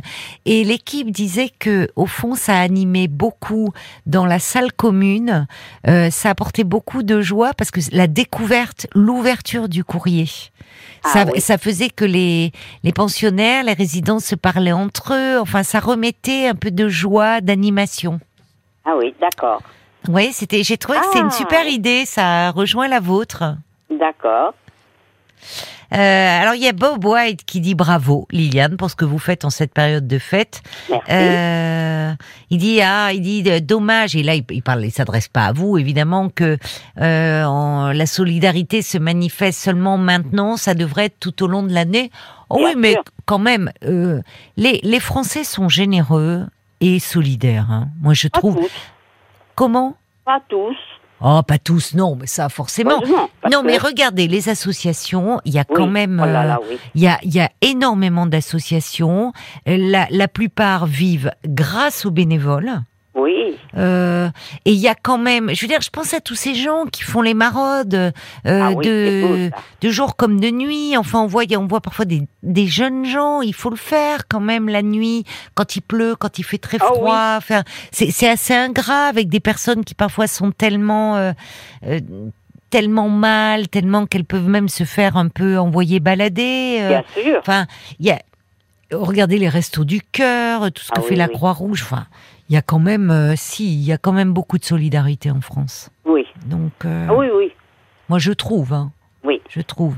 Et c'est bien, particulièrement ces soirs-là. En tout cas, euh, c'est vrai qu'on n'en pense pas, mais il y a euh, l'Église catholique avec les paroisses qui, Oui. qui organisent des choses. Vous, euh, protestantes, le Mhm. temple, vous, vous, vous organisez aussi cette soirée pour des gens qui sont seuls. C'est formidable. Mais alors, par rapport à, à- à votre projet, Oui. Envoyer des cartes donc aux personnes qui sont isolées, euh, oui, comment faire? C'est-à-dire euh, comment concrètement le mettre en place là? J'ai peur qu'on soit submergé. Je vous cache pas de personnes qui appellent euh, le répondeur ou de, de parlons-nous en disant j'aimerais bien recevoir une carte. Paul vient d'entrer dans le studio et je me dis comment on va faire face? Ah, Ben, voilà. Moi, j'ai bien une petite idée. Ah ben Euh, dites-nous que alors. Je ne vais pas donner mon adresse sur Non. le- l'antenne. Ah non surtout pas. Non non Surtout pas. non. Je vais vous la donner hors antenne. Et si des personnes vous demandent, vous pouvez donner mon adresse. Ah c'est un peu risqué. Risqué. On verra Bon. tout ça hors antenne. Oui, on va, on va, on va régler ça hors antenne parce que Oui. ça, euh, c'est toujours un peu compliqué de donner, euh, vous voyez, des références. Il y a la, la, la majorité des personnes sont bien intentionnées, Oui. mais il suffit de deux trois qui n'aient pas Ah, forcément de bonnes intentions. On est un petit peu responsable, nous, vous voyez, en oui, transmettant. Bien sûr. Donc, eh oui. Donc, euh, bon, on va voir comment on peut mettre ça en place. Oui. On a peut-être des personnes qui vont appeler euh, deux ce soir, parlons-nous, et qui vont dire, écoutez, oui, moi ça me touche, euh, j'aimerais bien recevoir une petite carte de Liliane. À ce moment-là, on prendra leur adresse et on vous Oui. les communiquera. D'accord Oui. Voilà. Alors, avant que vous raccrochiez, euh, enfin, moi, je ne veux pas raccrocher. Bon, euh, je voudrais souhaiter un Noël à tout le monde et euh, que tout le monde ait un petit peu de chaleur, ne serait-ce que par votre antenne. Et vous faites vraiment des, belles, belles choses et je trouve ça formidable. Oh, bah vous êtes euh, gentille comme tout, euh, Liliane. Bah écoutez, je vous renvoie le compliment parce que vous aussi, c'est formidable ce que vous faites pour ces pour ces personnes qui sont qui sont isolées. Paul, est-ce que qu'est-ce qu'en disent les auditeurs Bah, de formidable. la Pareil, de la Maggie, proposition de dit, Liliane Quelle belle personne, vous êtes délicieuse, vous méritez le plus grand respect. Et puis, il y a euh, Pascal, elle, elle est euh, animatrice en EHPAD dans les Deux-Sèvres, et elle Oui. dit c'est exactement ça, cette solitude, elle est bien présente. Et je serais heureuse, moi, de leur lire euh, aux résidents euh, quelques cartes pour le Nouvel An. Vous êtes formidable, en tout cas, Liliane. Ah, bah ben, alors, euh, elle pourra nous donner les coordonnées de son EHPAD. Peut-être que, voilà, Liliane, il y aura Oui, quelques jolies cartes à envoyer aux résidents. C'est vrai que ça fait plaisir. Il y a, il y a une intention déjà dans le choix d'une carte. Moi, je déteste le, les- le côté maintenant. Il y a beaucoup de, c'est les vœux électroniques. Ah Euh, non, alors là. Mais non, rien ne remplace une Non. jolie carte. euh, euh, Il y en a de tellement jolies en plus. Je trouve qu'il y a une vraie. Quand on regarde au moment de Noël, moi d'ailleurs, j'achète, j'ai beaucoup de cartes. Je pourrais ouvrir une carterie chez moi. Mais euh, toute l'année. Mais alors au moment des fêtes, il y en a vraiment de très jolies. hein. Ah oui, oui, absolument. Mais ce qui compte, c'est pas que la carte soit belle, c'est Ah, les que- mots qu'il y a derrière. C'est vrai, vous avez raison. Mais ça joue un peu aussi une jolie carte. Oui, bien sûr. Vous voyez ça. Mais vous avez raison. Il y a Mm. les mots et Et l'intention. et, toute- et la, voilà, il y qu'il a toute l'attention qu'il y a derrière. Clotilde a dit, moi, il y a quelques années, je bossais. Il y a quelques années, je bossais en crèche municipale et au moment de Noël, nous avions des ateliers avec les enfants et euh, nous remettions aux personnes euh, qui livrent les repas aux personnes isolées des petites cartes. Ah oui, ça c'est très chouette. C'est vrai que ça s'est fait. Il y a eu des des hum, c'est pas des part- si un peu des partenariats entre des crèches et des établissements pour personnes âgées. Euh, et ça, ça apporte un vent de fraîcheur. C'est c'est aussi toujours très bien très bien vécu par euh, ça mène de la vie hein, dans ces dans ces établissements. Écoutez Liliane, c'est une très belle idée. Nous on va voir euh, ce qu'on peut faire. Oui. Mais promis, euh, si on Je a des, raccroche pas. des contacts, euh, oh ben Paul va vous pas, rappeler. je vous- je- oui, oui, vous Paul va vous reprendre en antenne. D'accord? Je vous embrasse et je vous souhaite de très belles fêtes, Liliane, Merci et bravo pour ce que vous et à faites. tous ceux qui nous écoutent. Merci, au revoir. Au revoir. 22h, minuit 30. Parlons-nous. Caroline Dublanche sur RTL. Bonsoir Laurent. Bonsoir Caroline, bonsoir à, à- à vos équipes et à tous les auditeurs également. Merci de, merci de m'accueillir sur, sur votre antenne. Ah ben moi, euh, moi, ça me fait plaisir de dialoguer avec vous, euh, Laurent. Oui, bah, écoutez, moi je vous écoute depuis ce que j'ai expliqué il y a quelques temps. Donc voilà, je, je me suis décidé, je me suis lan- à me lancer également Oui. ce, soir. Ben, vous avez bien fait. Pour. Euh, oui, ben, je vais, on va voir. Mais bon, Oui, c'est vrai, vous avez raison. Vous verrez à la fin, à la fin de notre échange. J'espère que vous ne regretterez Ouais, pas ouais, quand ouais. même. J'espère, j'espère aussi. Ben, j'ai déjà essayé pas mal de choses, donc bon, ça peut apporter peut-être d'autres d'autres réponses aussi aux autres interrogations. Vous avez essayé pas mal de choses par rapport à quoi? Euh, bah en fait parce que euh, sur le principe de, de dire on va d'avoir plusieurs vies dans une vie, donc euh, voilà, il y a plusieurs étapes. Ou la liaison ne devient pas très bonne, il y a des coupures, euh, Ah, il y a un petit souci. Euh, là, mm, oui, là ça va, mais quand vous avez commencé à Oui. parler, c'était, il y avait plein de, de petites coupures. Peut-être un petit souci de réseau. D'accord. Ou là, pas de haut-parleur. Hein. Non, j'ai pas de haut-parleur. Là, c'est bien, on vous entend bien, Laurent. C'est parfait. Écoutez, je, bouge, je ne bouge plus. Donc euh, voilà, en fait, euh, si vous voulez, mon, mon, je, je suis en souffrance depuis plusieurs années. Euh, une souffrance que je- dont j'arrive pas à me débarrasser, en fait. Et qui est lié Euh, à quoi alors? Ben, je culpabilise énormément euh, de d'avoir euh, raté donc ma, ma vie de famille et ma vie de père. Euh, donc moi j'ai j'ai j'ai 52 ans, euh, j'ai deux, deux, deux filles, euh, ados, Ils ont quel 15 et âge? 13 ans. 15 et 15 et 13. 13. D'accord. Oui. Et euh, donc je suis divorcé depuis une dizaine d'années. Oui. Et euh, c'est moi qui ai été qui, qui ai déclenché en fait le- la demande de, de, de divorce suite à la rencontre d'une euh, autre femme. Hmm. Et donc mes filles étaient en bas âge. hein. Et euh, là j'ai j'ai complètement euh, perdu les pédales. Sans euh, j'ai pas su ni m'investir euh, avec cette femme qui était elle demandeuse sur une construction à long terme et d'un autre côté euh, euh, lâcher aussi euh, que j'avais construit, donc, euh, une partie de ma vie avec euh, mon ex-femme et, mes deux filles. Donc euh, la solution, bah, sur le moment, je l'ai pas trouvée.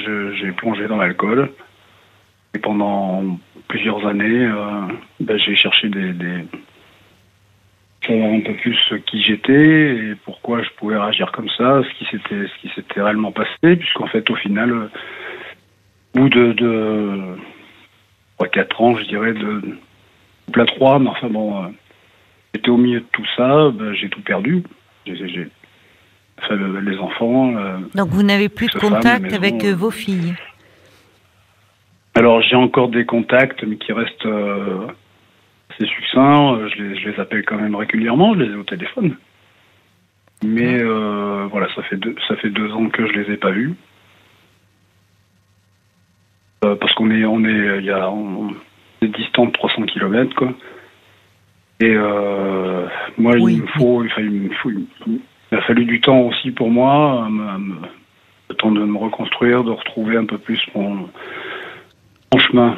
Vous êtes sorti de l'alcool? Vous vous êtes fait aider ou, ou vous êtes Euh, oui, encore, oui, oui. Je, je, je, je me suis fait, alors je me suis fait aider. Je m'en suis sorti, je dirais en partie, puisque bon, un métier aussi, hein, donc euh, voilà. Mais c'est vrai que le week-end, euh, bah, c'est là où je vais avoir un peu tendance à, à gamberger et à culpabiliser, et encore regretter des choses et me dire que voilà, j'ai fait, j'ai fait souffrir euh, beaucoup de monde autour de moi, ce que je souhaitais pas évidemment, hein, puisque j'avais un schéma, schéma de famille classique, je, crois, je, je dirais. Ça existe. Mais euh, là, je suis passé à côté, je pense, de, de ce que je souhaitais le plus. Euh, C'était justement d'avoir une, une vie de famille épanouie et d'être à ma place de père. J'avais envie d'être. bah, il n'est pas d'être trop tard pour la prendre, votre place de père. Mais enfin, vos filles sont Bah, encore adolescentes, donc euh, il est possible de faire Oui. quelque chose. C'est pas comme si vous aviez des enfants euh, euh, adultes. Vous voyez, votre place de Mhm. père, vous pouvez encore la essayer de la prendre. Mais pour Ouais. cela, si vous Mais- voulez, à un moment, s'enfermer dans la culpabilité ce, est, est- est aussi un peu piégeant. Parce qu'au fond, c'est Ouais. c'est une façon de dire ah, je m'en veux, je m'en veux, je m'en veux, j'ai fait souffrir autour de moi. Bon, ça, d'accord, ça appartient. Vous faites ce constat.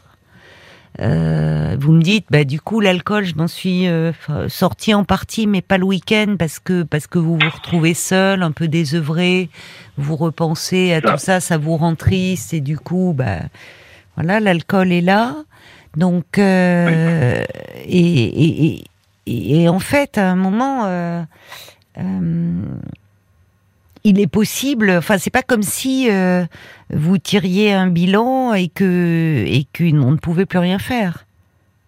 C'est pour ça que je vous ai demandé d'ailleurs l'âge de vos enfants, que vous ayez souffri, fait souffrir leur mère et que c'est abîmé euh, le- euh, la, la relation, y compris avec vos filles, parce que pendant un temps vous ne les avez pas vues. Je, je ne dis pas que ça va être simple et que ça peut pas se faire du jour au lendemain et qu'effectivement la priorité c'est déjà d'aller mieux.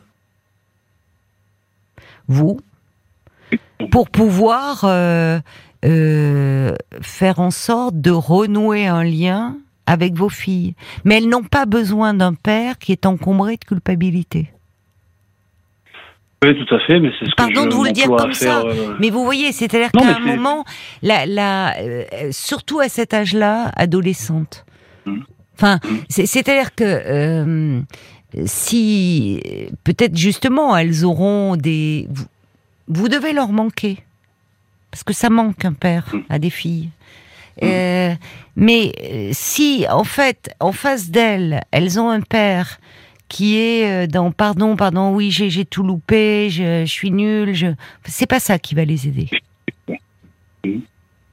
Ça coupe, hein, j'entends mal. La oui, non, mais liaison est pas moi, je vous bonne. entends bien. Oui, mais nous, on- ça coupe. Il y a des moments où Là, euh, vous m'ent- vous m'en- vous m'entendez pas là, si. J'ai bougé. D'accord. Euh, en fait, pour reprendre, bon, c'est ce que je vous disais. Je, moi, c'est ce que je m'emploie à faire aujourd'hui au quotidien, c'est-à-dire de retrouver euh, un équilibre Voilà. personnel, euh, donc que ce soit par l'intermédiaire d'un déjà d'un emploi stable et Oui. Vous avez retrouvé, donc vous avez un emploi. Oui. Oui, oui, oui. c'est bien. Et je, voilà, ça a pris plusieurs années, puisque bon, plusieurs fois j'ai plongé, j'ai retrouvé, j'ai reperdu. Enfin, Mhm, c'était très mhm. très compliqué. Et puis, euh, j'ai eu beaucoup de relations entre temps. Enfin, c'était, j'ai rencontré peut-être deux, deux femmes euh, qui n'ont pas été, ça n'a pas été les, les bonnes personnes non plus. Je pense pas que dans ces situations-là, on, on, on- on s'attire aussi. Oui, vous avez raison. Quand on est mal, on attire aussi des gens qui sont un peu perdus. Et, mais aujourd'hui, c'est ce qui me fait, je sais pas comment, euh, effectivement, se- euh, m'alléger de ce poids. Parce que je, je comprends tout à fait ce que vous me dites. hein. C'est, comme je vous dis, c'est vraiment mes directives aussi à moi de me dire bon, euh, voilà, tu te stabilises, t'es bien, t'as un ça. métier qui te plaît, tu, voilà, t'as, t'as une stabilité, mais euh, il y a toujours cette, cette culpabilité, ce, ce schéma de vie, je dirais, inculqué ou qu'on a dès l'enfance, etc., qui, qui au final qui est raté. C'est ça qui, qui me pèse, moi, en fait. C'est euh, de me dire que je, je cette vie de père, de, de, de la petite enfance et tout ça, et de vie de famille, euh, notamment, bah oui, pour les fêtes de Noël, pour les anniversaires, etc. Bon, bah ça, je l'ai quand même euh, bien. Je vous perds là, je vous entends, je vous entends, je vous ai pas entendu. Donc je disais, ben, je l'ai, je l'ai, ces, ces moments-là, donc euh, pour moi qui est important à vivre euh, dans une vie donc de, de père, euh, de, de, de vie de famille de moments euh, familiaux, euh, voilà, euh, avec euh, Mais vous pourrez leur expliquer, parce que encore une fois, vous pourrez expliquer, enfin, vous pourrez dire à vos filles que vous regrettez de ne pas avoir euh, euh, pu être euh, le père dont elles avaient besoin quand elles étaient petites, Euh, et sans, sans, comment dire, en, des adolescents peuvent comprendre. Ça ne veut pas dire qu'à un moment, elles pourront aussi vous renvoyer leur manque et, et, le, et vous faire des reproches. Et il faut être en état de l'entendre. Mais de pouvoir Oui, dire aussi, que elles peuvent aussi entendre, un enfant peut comprendre euh, que son parent n'était pas en état psychiquement de s'occuper de lui. Ça ne veut pas dire qu'il ressent Oui. pas le manque, mais il peut le comprendre. C'est-à-dire que.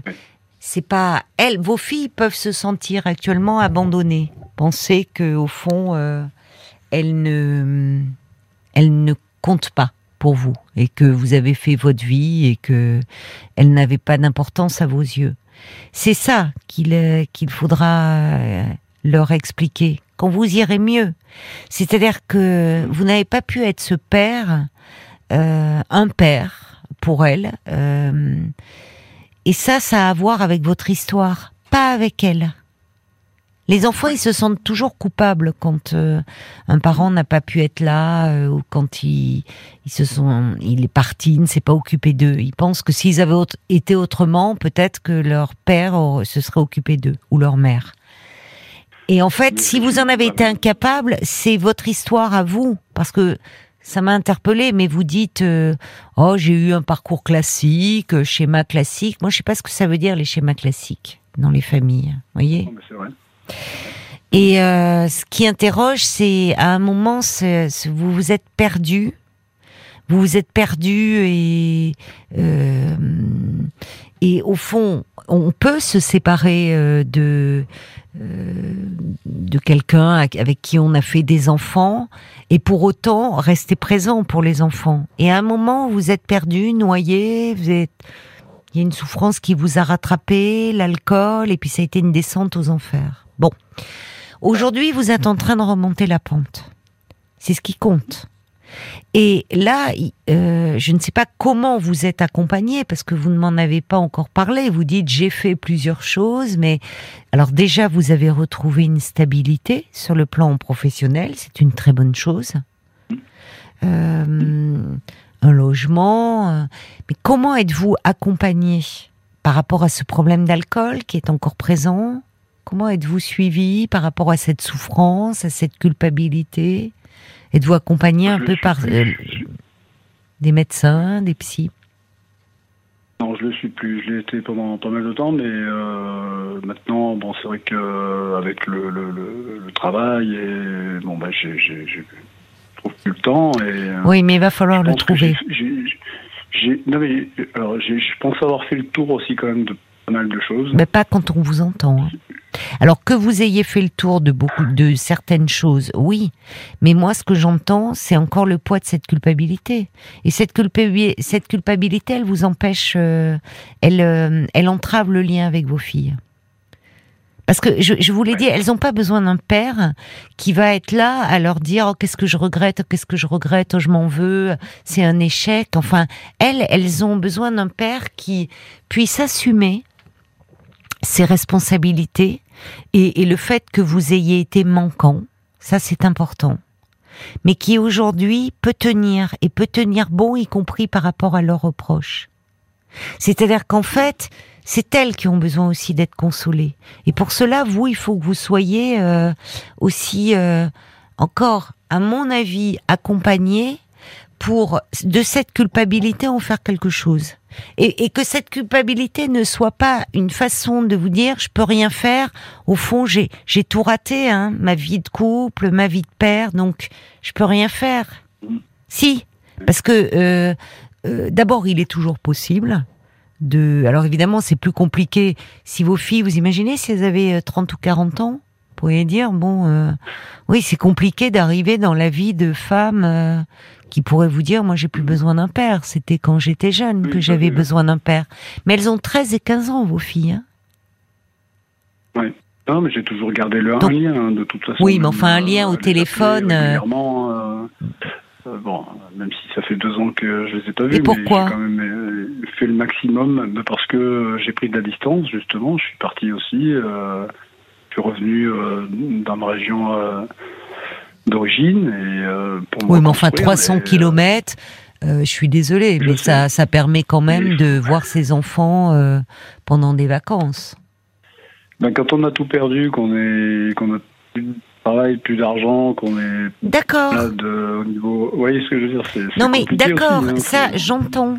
Je- euh, c'est c'est pour ça, mais j'entends aussi que vous êtes dans une phase de reconstruction Mhm. où vous retrouvez une stabilité Mhm. professionnelle déjà, mais donc il est possible euh, avec vos filles de renouer le lien. Peut-être vous ne vous sentez pas prêt parce que trop fragile. Donc il faut travailler là-dessus. Parce que vous me dites, Oui, oui, avec le boulot, j'ai plus le temps. Mais vous pouvez, enfin, le- ce temps, il est précieux. Euh, vous, vous pouvez toujours avoir un rendez-vous euh, une fois tous les 15 jours euh, avec quelqu'un. Oui, c'est vrai. Je ne l'ai pas encore remis en place, mais euh, C'est quand même mieux que de le week-end, quand vous faire. vous retrouvez chez vous, de vous enfermer dans un constat ultra négatif et du coup de continuer à boire. oui, mais bien sûr. Je vous bouscule, mais je le fais volontairement. Parce que vous êtes dans quelque chose. Non, mais parce que je pense aussi à vos filles, qui ont 13 et 15 ans, et qui peuvent avoir besoin de vous, mais pas d'un père qui de temps en temps vient, qui repart, qui revient, qui repart. Parce que ça, il n'y a rien de pire. Ouais. Or, semble, ça, ces allers-retours, c'est terrible. Parce que chez elle, euh, ça doit déclencher à un moment euh, quelque chose de l'ordre d'un il en a rien à faire de nous. Donc il va falloir y aller par étapes. Et seul, ça me paraît compliqué d'y arriver, parce que d'autant plus que vous êtes écrasé par la culpabilité. Et la culpabilité, elle est toujours mauvaise conseillère. La culpabilité, parfois, c'est la meilleure façon de ne rien faire. De s'enfermer dans un constat et de ressasser un passé. C'est un fait, c'est un fait. Vous n'avez pas pu être là. Euh, et vous, vous avez fait souffrir leur mère. Bon, c'est comme ça. Vous étiez vous-même en souffrance. Et de cette souffrance, euh, vous êtes en train d'essayer de vous en extirper. Et euh, bon, il y a une histoire derrière. Vous avez une histoire dont on va pas parler là, parce que c'est pas le lieu. Et, et la- demande, moi, je- je- j'essaie de m'axer sur par rapport à vos filles. C'est-à-dire vous en parlez Mhm. comme si tout était fichu et qu'on pouvait plus rien faire. Non, c'est pas vraiment ça. C'est plus euh, le, le moi comment réussir à me m'apaiser et me pardonner entre guillemets aussi euh, la démarche que j'ai pu faire, avoir au départ, et qui a pu être déclenchée par mon mal-être euh, de base, d'accord. Mais Oui, bon, aujourd'hui, euh, être présent et, et être euh, voilà. et puis en phase avec avec moi et avec elle par rapport à Oui, bah, révolution et les voir grandir et ben oui. être un peu plus proche. Mais, Voilà. mais, mais aujourd'hui, c'est vrai que c'est encore euh, pesant pour moi de, de me dire bon bah voilà, c'est c'est mes petites filles qui, qui sont encore à un Noël sans, sans, sans leur père, même si euh, bon sont bien entourées. hein. Il n'y a, il y a pas de souci pour ça. Elles sont pas Vous malheureuses. pouvez leur d'ailleurs les appeler, leur envoyer une petite carte, un petit mot. Oui, mais je, je les appelle bien sûr régulièrement. euh, on n'a pas de mauvais euh, contacts, Oui, mais Elles ne sont pas quand vous les avez au téléphone. euh, ça se passe bien, les échanges. Ah, elles ça, sont pas passif. agressives. Non, non, non, non, non. Mais vous avez de la chance parce qu'elles pourraient dire, même ne pas vouloir vous parler, vous en vouloir. Donc elles sont Oui, en demande. Hmm. Donc ça c'est plutôt positif. Oui, oui, oui. On peut, le- oui, bien sûr. Il faut le voir aussi comme ça. Mais oui, mais en fait, il faut voir, comme vous dites, le passé, vous pouvez pas le changer. hein. Bon. Euh, mais il y a le présent et l'avenir que vous allez construire. Et vos filles, il est possible, euh, aujourd'hui, d'occuper cette place de père. Mais peut-être que là, vous vous sentez fragile et ça interroge sur le père que vous avez vous eu vous-même. Ça peut être compliqué de prendre sa place de père parfois. Et c'est là Oui. où, à mon avis, vous avez arrêté un petit peu trop tôt la thérapie. C'est-à-dire à un moment où euh, c'est la culpabilité qui a surgi et qui actuellement vous étouffe et qui, qui au fond vous bloque et vous inhibe. Donc à un moment, il faut continuer à en parler de cette euh, dans un, dans un lieu euh, avec un psy qui va pouvoir entendre, euh, mais aussi pouvoir en faire quelque chose. Parce que sinon, le temps passe. Comme vous dites, encore un Noël. Mais bon, bah, et après, il y a un printemps, et puis il n'y a pas. Enfin, voyez. Et on regarde le temps passer et dire Ah oui, plus ça passe. Bah oui, j'ai tout raté. Donc, qu'est-ce que vous pouvez faire de ça? Et vous pouvez faire quelque chose de ça. Je reçois des messages pour vous qui dit le passé, le passé, on peut pas refaire le film, mais le présent se construit aujourd'hui. Euh, Il y, a, il y a Jacques qui dit Laurent, vous savez, parfois on se trouve dans des choix de vie que l'on peut regretter, c'est humain. Mais l'important, c'est de pas traîner cette culpabilité, ces remords trop longtemps, de vous tourner vers l'avenir et de montrer à vos filles que vous avez envie d'être là.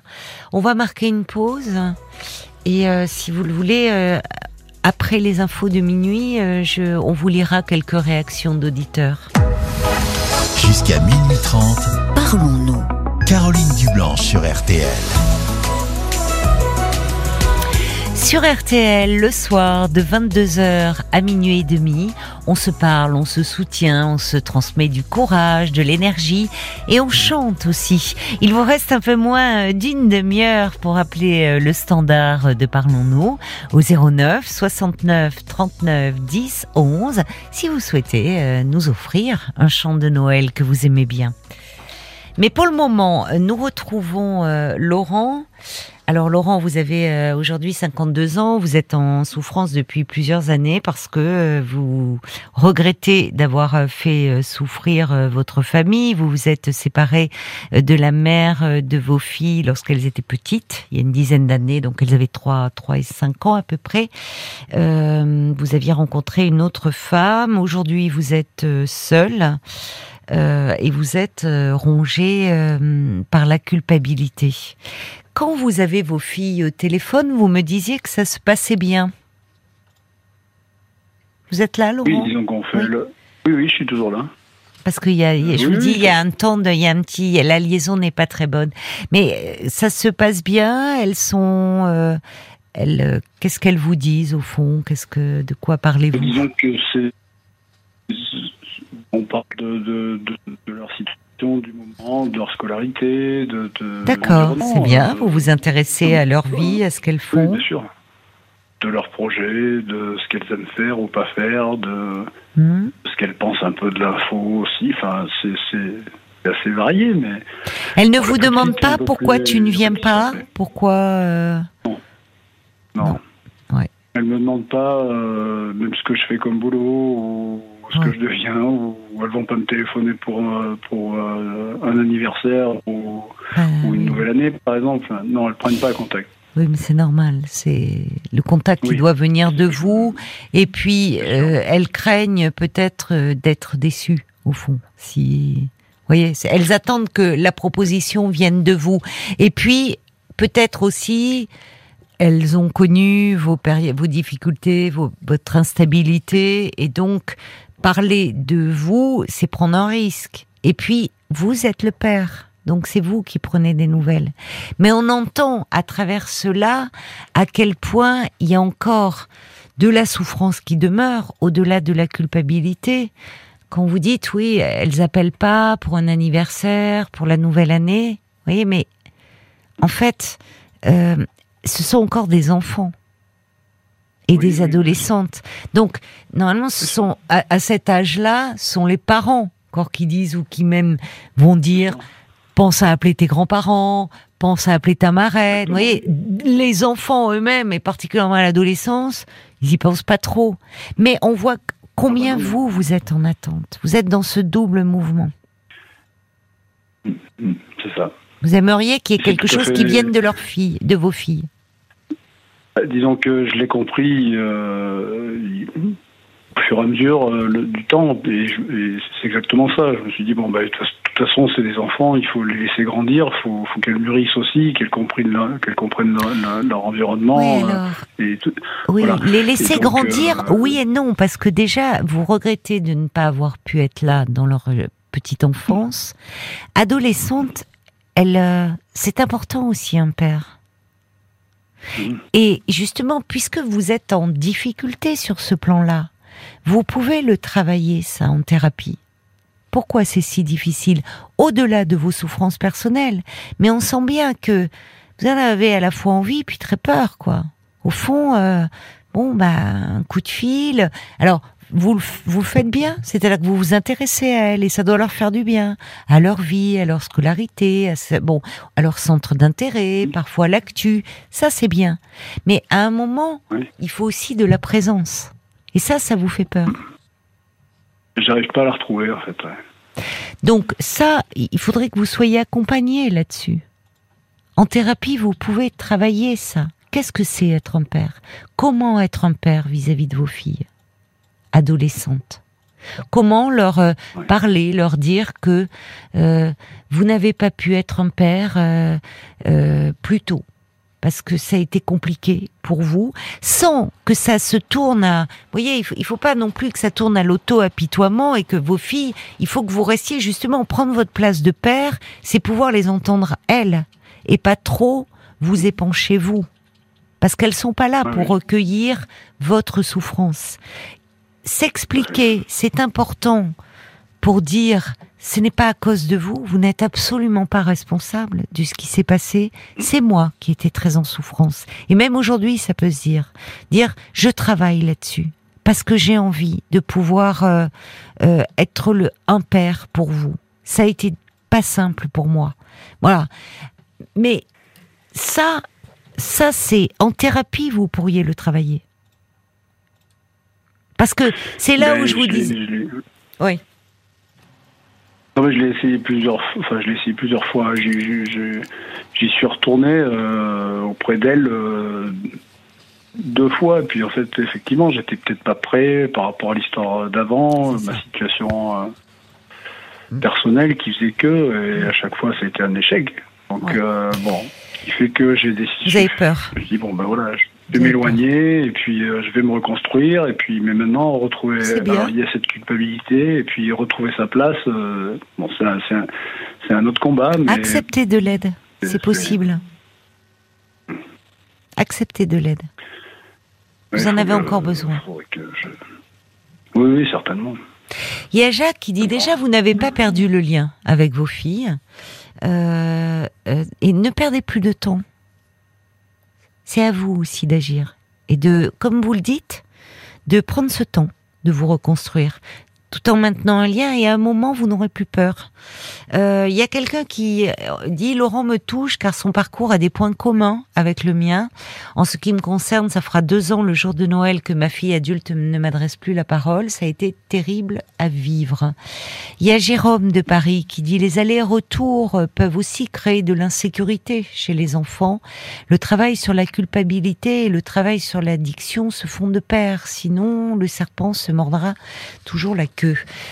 Paul, des réactions aussi pour euh, Laurent sur Facebook? On parlait des enfants d'ailleurs. Il y a Olivier euh, qui euh, trouve que vous avez déjà fait de gros efforts, donc gardez cet objectif de vie, ça va payer.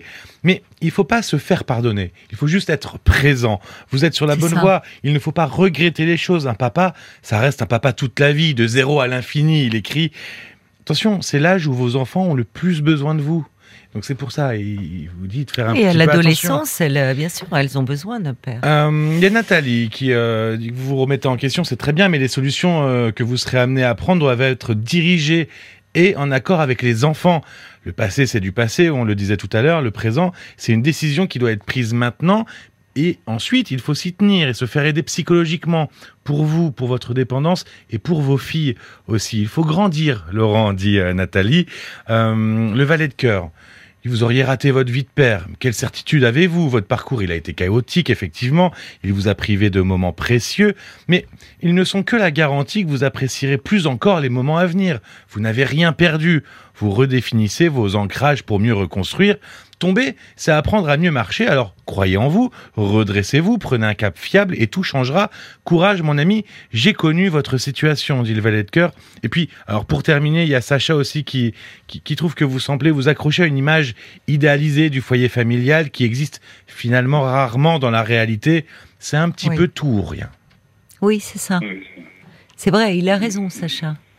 Euh, il, a, il, il a raison, c'est-à-dire qu'il y, a- il y a un côté euh, comme si euh, euh, Ben, tout ou rien. C'est-à-dire que euh, il y a, alors que les choses vont se, vous allez apprendre ce que vous faites déjà avec le lien téléphonique, parce que le lien n'est pas rompu et vous avez la chance que vos filles vous parlent.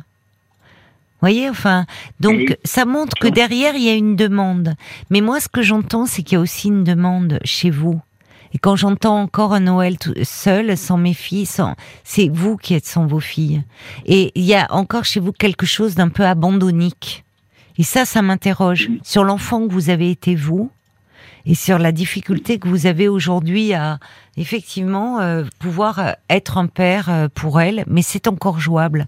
Mais pour cela, franchement, quand je vous entends, un accompagnement euh, psychologique me paraît important. Peut-être d'ailleurs avec un thérapeute homme, ça serait bien d'avoir un homme sur, sur justement le rôle d'un père, le, dans la le père que vous avez eu, enfin, ça serait pas mal de travailler ça. Un dernier message pour euh, conclure, euh, quelqu'un qui dit quand j'étais dans l'alcool, j'étais devenu complètement spectateur de ma vie. La thérapie et surtout mon thérapeute m'ont permis de revenir sujet et acteur de ma vie. Alors voilà, c'est un objectif à vous donner. C'est plus que les bonnes résolutions qu'on tient pas, ça, Laurent. C'est vraiment un objectif. Et dites-vous que c'est possible. Ne, ne renoncez pas par, euh, par peur ou, voyez. Vous avez fait la moitié du chemin. Continuez. Très bien. Bon courage. Bon courage Merci à vous. vous. Au revoir, Laurent. 22h, minuit 30. Parlons-nous. Caroline Dublanche sur RTN. Bonsoir, Jane. C'est Jane ou Jeanne? Je ne sais Oui, pas. bonsoir. Bon, c'est ce qu'on vous voulez. Jane, parce que je vois écrit Oui, J-A-N-E. oui, oui, bah, oui, oui, oui, c'est un surnom, c'est un voilà. Un D'accord, c'est un petit surnom. Eh bien, bienvenue. Voilà. Euh, je crois que vous vouliez Caroline. nous, nous chanter. euh, Enfin. Ah, c'est chouette. Bah, en fait, euh, c'est ce qui se passe, c'est que hum, il y a très très très longtemps, il y a très longtemps que je vais vous appeler. euh, Paul me disait que il pensait m'avoir parlé sur la radio bleue. Mais, Mais oui, non. vous êtes, vous êtes Jane qui Oui, intervient oui. beaucoup Oui, euh, sur Facebook, euh, notamment. C'est ça. Ah, ça, voilà, je me disais parce qu'il n'y en a pas 50 des Jane. Hein. D'accord, bah, je suis ravie de vous parler, alors. Euh, oui, moi aussi, je suis très très émue. Euh, je, ah, je suis embêtée parce qu'il veut pas que je mette le haut-parleur, le monsieur. Bon, bref. Euh, Eh non, parce qu'à l'antenne, ça je- fait du Larsen. euh, oui, je, je signe euh, souvent Jen du Val d'Oise, comme ça, euh, voilà. C'est que c'est moi. Parce qu'il y en a deux, trois autres, je pense. Ah bref. bon, ah, je ne savais pas. Je croyais Oh, qu'il ben, y en avait qu'une. Oh, ben, il y en a qu'une, hein, comme moi. Ben voilà, vous êtes unique. Oui, bien sûr, dans tous les sens du terme. Et donc, euh, eh bien, alors, faute de vous raconter d'autres choses dont je n'ai jamais osé. C'est vrai? Euh, Ah bon? euh, ah non, non, bah j'ai jamais alors. osé. Et puis tout d'un coup, euh, je me suis souvenu de cette chanson. Oui. Et euh, c'est, c'est- elle est un peu naïve. Hein, et alors, Une chanson qui évoque, euh, alors qui, est, une qui est liée à chanson des. de Noël, un Oui. peu naïve, une petite chanson de Noël, la haute du Père Noël qui est volée, quoi, voilà, par un petit garçon. Ah, Et- je la connais pas, mais alors elle Ah évoque des souvenirs de votre enfance. Alors, euh, en fait, euh, c'était ma mère qui était institutrice en maternelle qui Oui. l'apprenait à ses enfants. Et moi, quand j'ai repris le flambeau, en fait, j'ai repris le flambeau. On va dire, j'ai pas vraiment repris le flambeau, c'est pas voulu. Mais quand j'ai eu des, des, des petits aussi, eh bien, Oui. je l'ai réapprise pendant Ah, quelques oui. temps. Et puis, ça m'est passé. Et puis, tout d'un coup, ce soir, ça m'est revenu.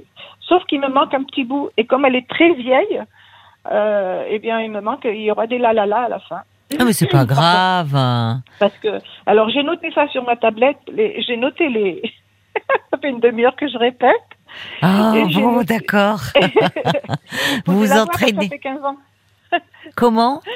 Ça fait 15 ans que je n'ai pas chanté parce que je faisais de la chorale avec les, les enfants avant et tout ça. Mais Ah oui. Mais vous étiez Voilà. institutrice vous-même C'est ça, oui. ça. Ah oui, d'accord. Donc euh, oui, avec bon, les enfants, euh, vous avez chanté beaucoup de comptines.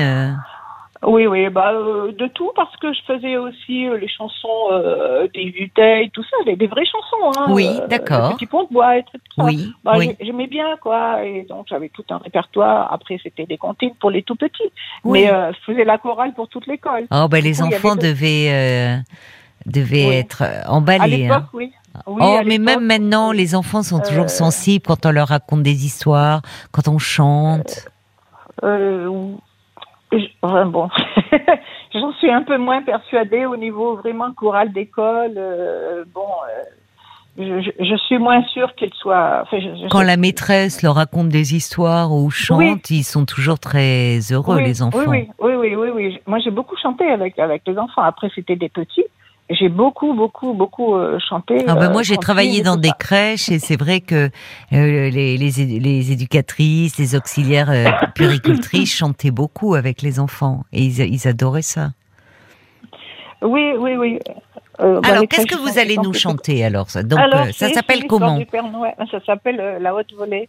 Alors à la fin, c'est pas très. euh, La haute volée, c'est drôle, il y a un jeu de mots. Ah oui, effectivement. Ben oui, oui, il y a un jeu de mots. Alors, euh, oui. Et oui. Ben, donc, ça fait. Elle a au moins 100 ans, hein, cette chanson. Parce que Eh ben moi, euh, ma, ma mère devait, devait l'avoir prise dans les cahiers de l'époque de, vous savez, les, les journaux de, des- des institutrices d'école maternelle, parce que je vois encore les portées et tout ça dans ma tête. Je, je vois le, Oui, les petits oui. journaux de maternelle. Bon, enfin bref. Et Allez. euh, elle est, elle est pas très politiquement correcte à la fin. Mais bon, ben oui, mais vous me dites vous avez oublié, à la fin vous allez faire. C'est pour ça que vous faites la la la? Là, là, là, non, c'est pas pour ça, parce que Elle pas n'est pas politiquement correcte. Bon, Non, bah, c'est pas grave. bon, oui, mais bon, c'est excusable. Euh, alors, les là, là, là, c'est un bout de phrase et je ne l'ai pas trouvé sur Internet, évidemment. alors, pardon. Dans vos souliers demain matin, il n'y aura peut-être rien. Écoutez chez le commissaire, le Père Noël fou de colère, déposer sa plainte indignée. Motte, motte qui me l'a volé, motte, motte, c'est elle envolée? Mais c'est pas ce petit garçon qui n'a jamais su sa leçon? C'est lui, je cours la reprendre, la la la la la la la la, et lui donner une fessée. Motte, motte qui me l'a volé, motte, motte, c'est elle envolée. Eh bien, bravo, euh, ma Mais- chère mais- euh, Jane. Je la connaissais pas du tout. Oui, Ah je non, non, comprends pourquoi vous dites qu'elle n'est pas politiquement correcte, parce qu'il y a la fessée. Mais- Et c'est vrai Ah ouais, qu'aujourd'hui, oui, ah non, oui, oui, ouais, oui, on oui. donne plus de fessée aux enfants. Mais comme c'est pour ça que vous avez précisé que elle date, oui, elle oh date. oui, oui. Mais elle, Ah, elle oui, est oui. amusante. Elle est amusante. Oui, alors, euh, il me semble, en chantant, il me semble qu'il me manque un couplet. Alors C'est pas ça grave. C'est Non, pas mais grave. ça- oui, mais ça, c'est agaçant, quoi. Vous aimeriez je le retrouver peut-être par rapport. oui, Ça oui, peut oui. se retrouver sur de commissaire. Internet. Non, non, non. Non, vous ne l'avez pas non, trouvé. Non, non, j'ai cherché partout. Non, non, impossible. Paul m'a dit, euh, je lui ai dit qu'il me manque un bout. il m'a dit, euh, bah, chercher sur Internet. Je dis, non, non, c'est impossible. Mais j'avais, j'avais écrit toutes les paroles sur ma tablette, hein, pour pas. je suis tellement. Mais écoutez, c'est parfait Voilà. et je vous remercie infiniment de euh, nous l'avoir euh, interprété ce soir. Puis qui sait, peut-être qu'il y a des Ouais. auditeurs euh, qui vont euh, se souvenir quand ils étaient petits euh, que leur maman euh, leur chantait euh, euh, la haute volée, euh, donc euh, ou la haute. Alors, on dit d'ailleurs oui parce que sinon la haute volée c'est sur le jeu Oui, de mots. vrai Et oui, qui oui. nous dit, et qui appelleront pour donner le couplet qui vous manque. Voilà, comme ça vous Alors, aurez. je sais que je sais que je, je viens de me souvenir après que le le, le Père Noël emmène le petit chez le commissaire, je sais pas quoi. Oula, bon, euh, oula là là là, voilà. oui, c'est vrai Oui. que c'est une drôle oui. d'histoire de Père Noël que vous nous racontez Oui, là, mais elle est amusante euh, quand même. Merci beaucoup, hein, ma chère Jane. Je vous souhaite de, de belles fêtes. Voilà, et puis ben moi aussi. Et puis euh, peut-être à une prochaine fois pour me parler de, de ce que vous Oui, n'osez oui, pas faire. Vous l'avez fait ce soir. C'était plus compliqué de chanter que de parler. Eh bien, euh, je crois que non, finalement. Ah, je bah suis écoutez. tellement entraînée, j'ai les- Oui. les, Bon, voilà. Bah, écoutez, puis, merci, en tout cas. je- la voix qui chevrotte un peu. Parce de que la je- voix. je Bah, parce que c'est haut, hein, c'est sur des notes très aiguës, donc c'est pas facile. Hein. Mais merci de l'avoir partagé euh, avec nous. Je vous embrasse. Au revoir, Jane. aussi, Belle euh, fête. merci, moi aussi, vous de même. Au revoir, euh, Caroline. 22h, minuit 30. Parlons-nous. Caroline Dublanche sur RTN. On se quitte en musique avec euh, Michael Jackson. Évidemment, toute la petite équipe se joint à moi pour vous souhaiter un très bon Noël, de très belles fêtes, avec une pensée euh, toute particulière pour ceux d'entre vous euh, qui sont isolés. Georges Lang sera là à vos côtés avec une très belle euh, programmation euh, musicale ce week-end, une programmation musicale spéciale euh, Noël. Dès lundi, ben, c'est Cécilia Como que vous retrouverez avec plaisir, qui sera à vos côtés et à votre écoute toute la semaine. Allez, je vous souhaite de très belles fêtes, un très bon Noël. Je vous embrasse bien fort. Et puis, bien tout de suite, je vous propose de découvrir le conte du jour, La Grande Ours d'Icomo. Et c'est Sébastien Toen qui va vous raconter cette histoire.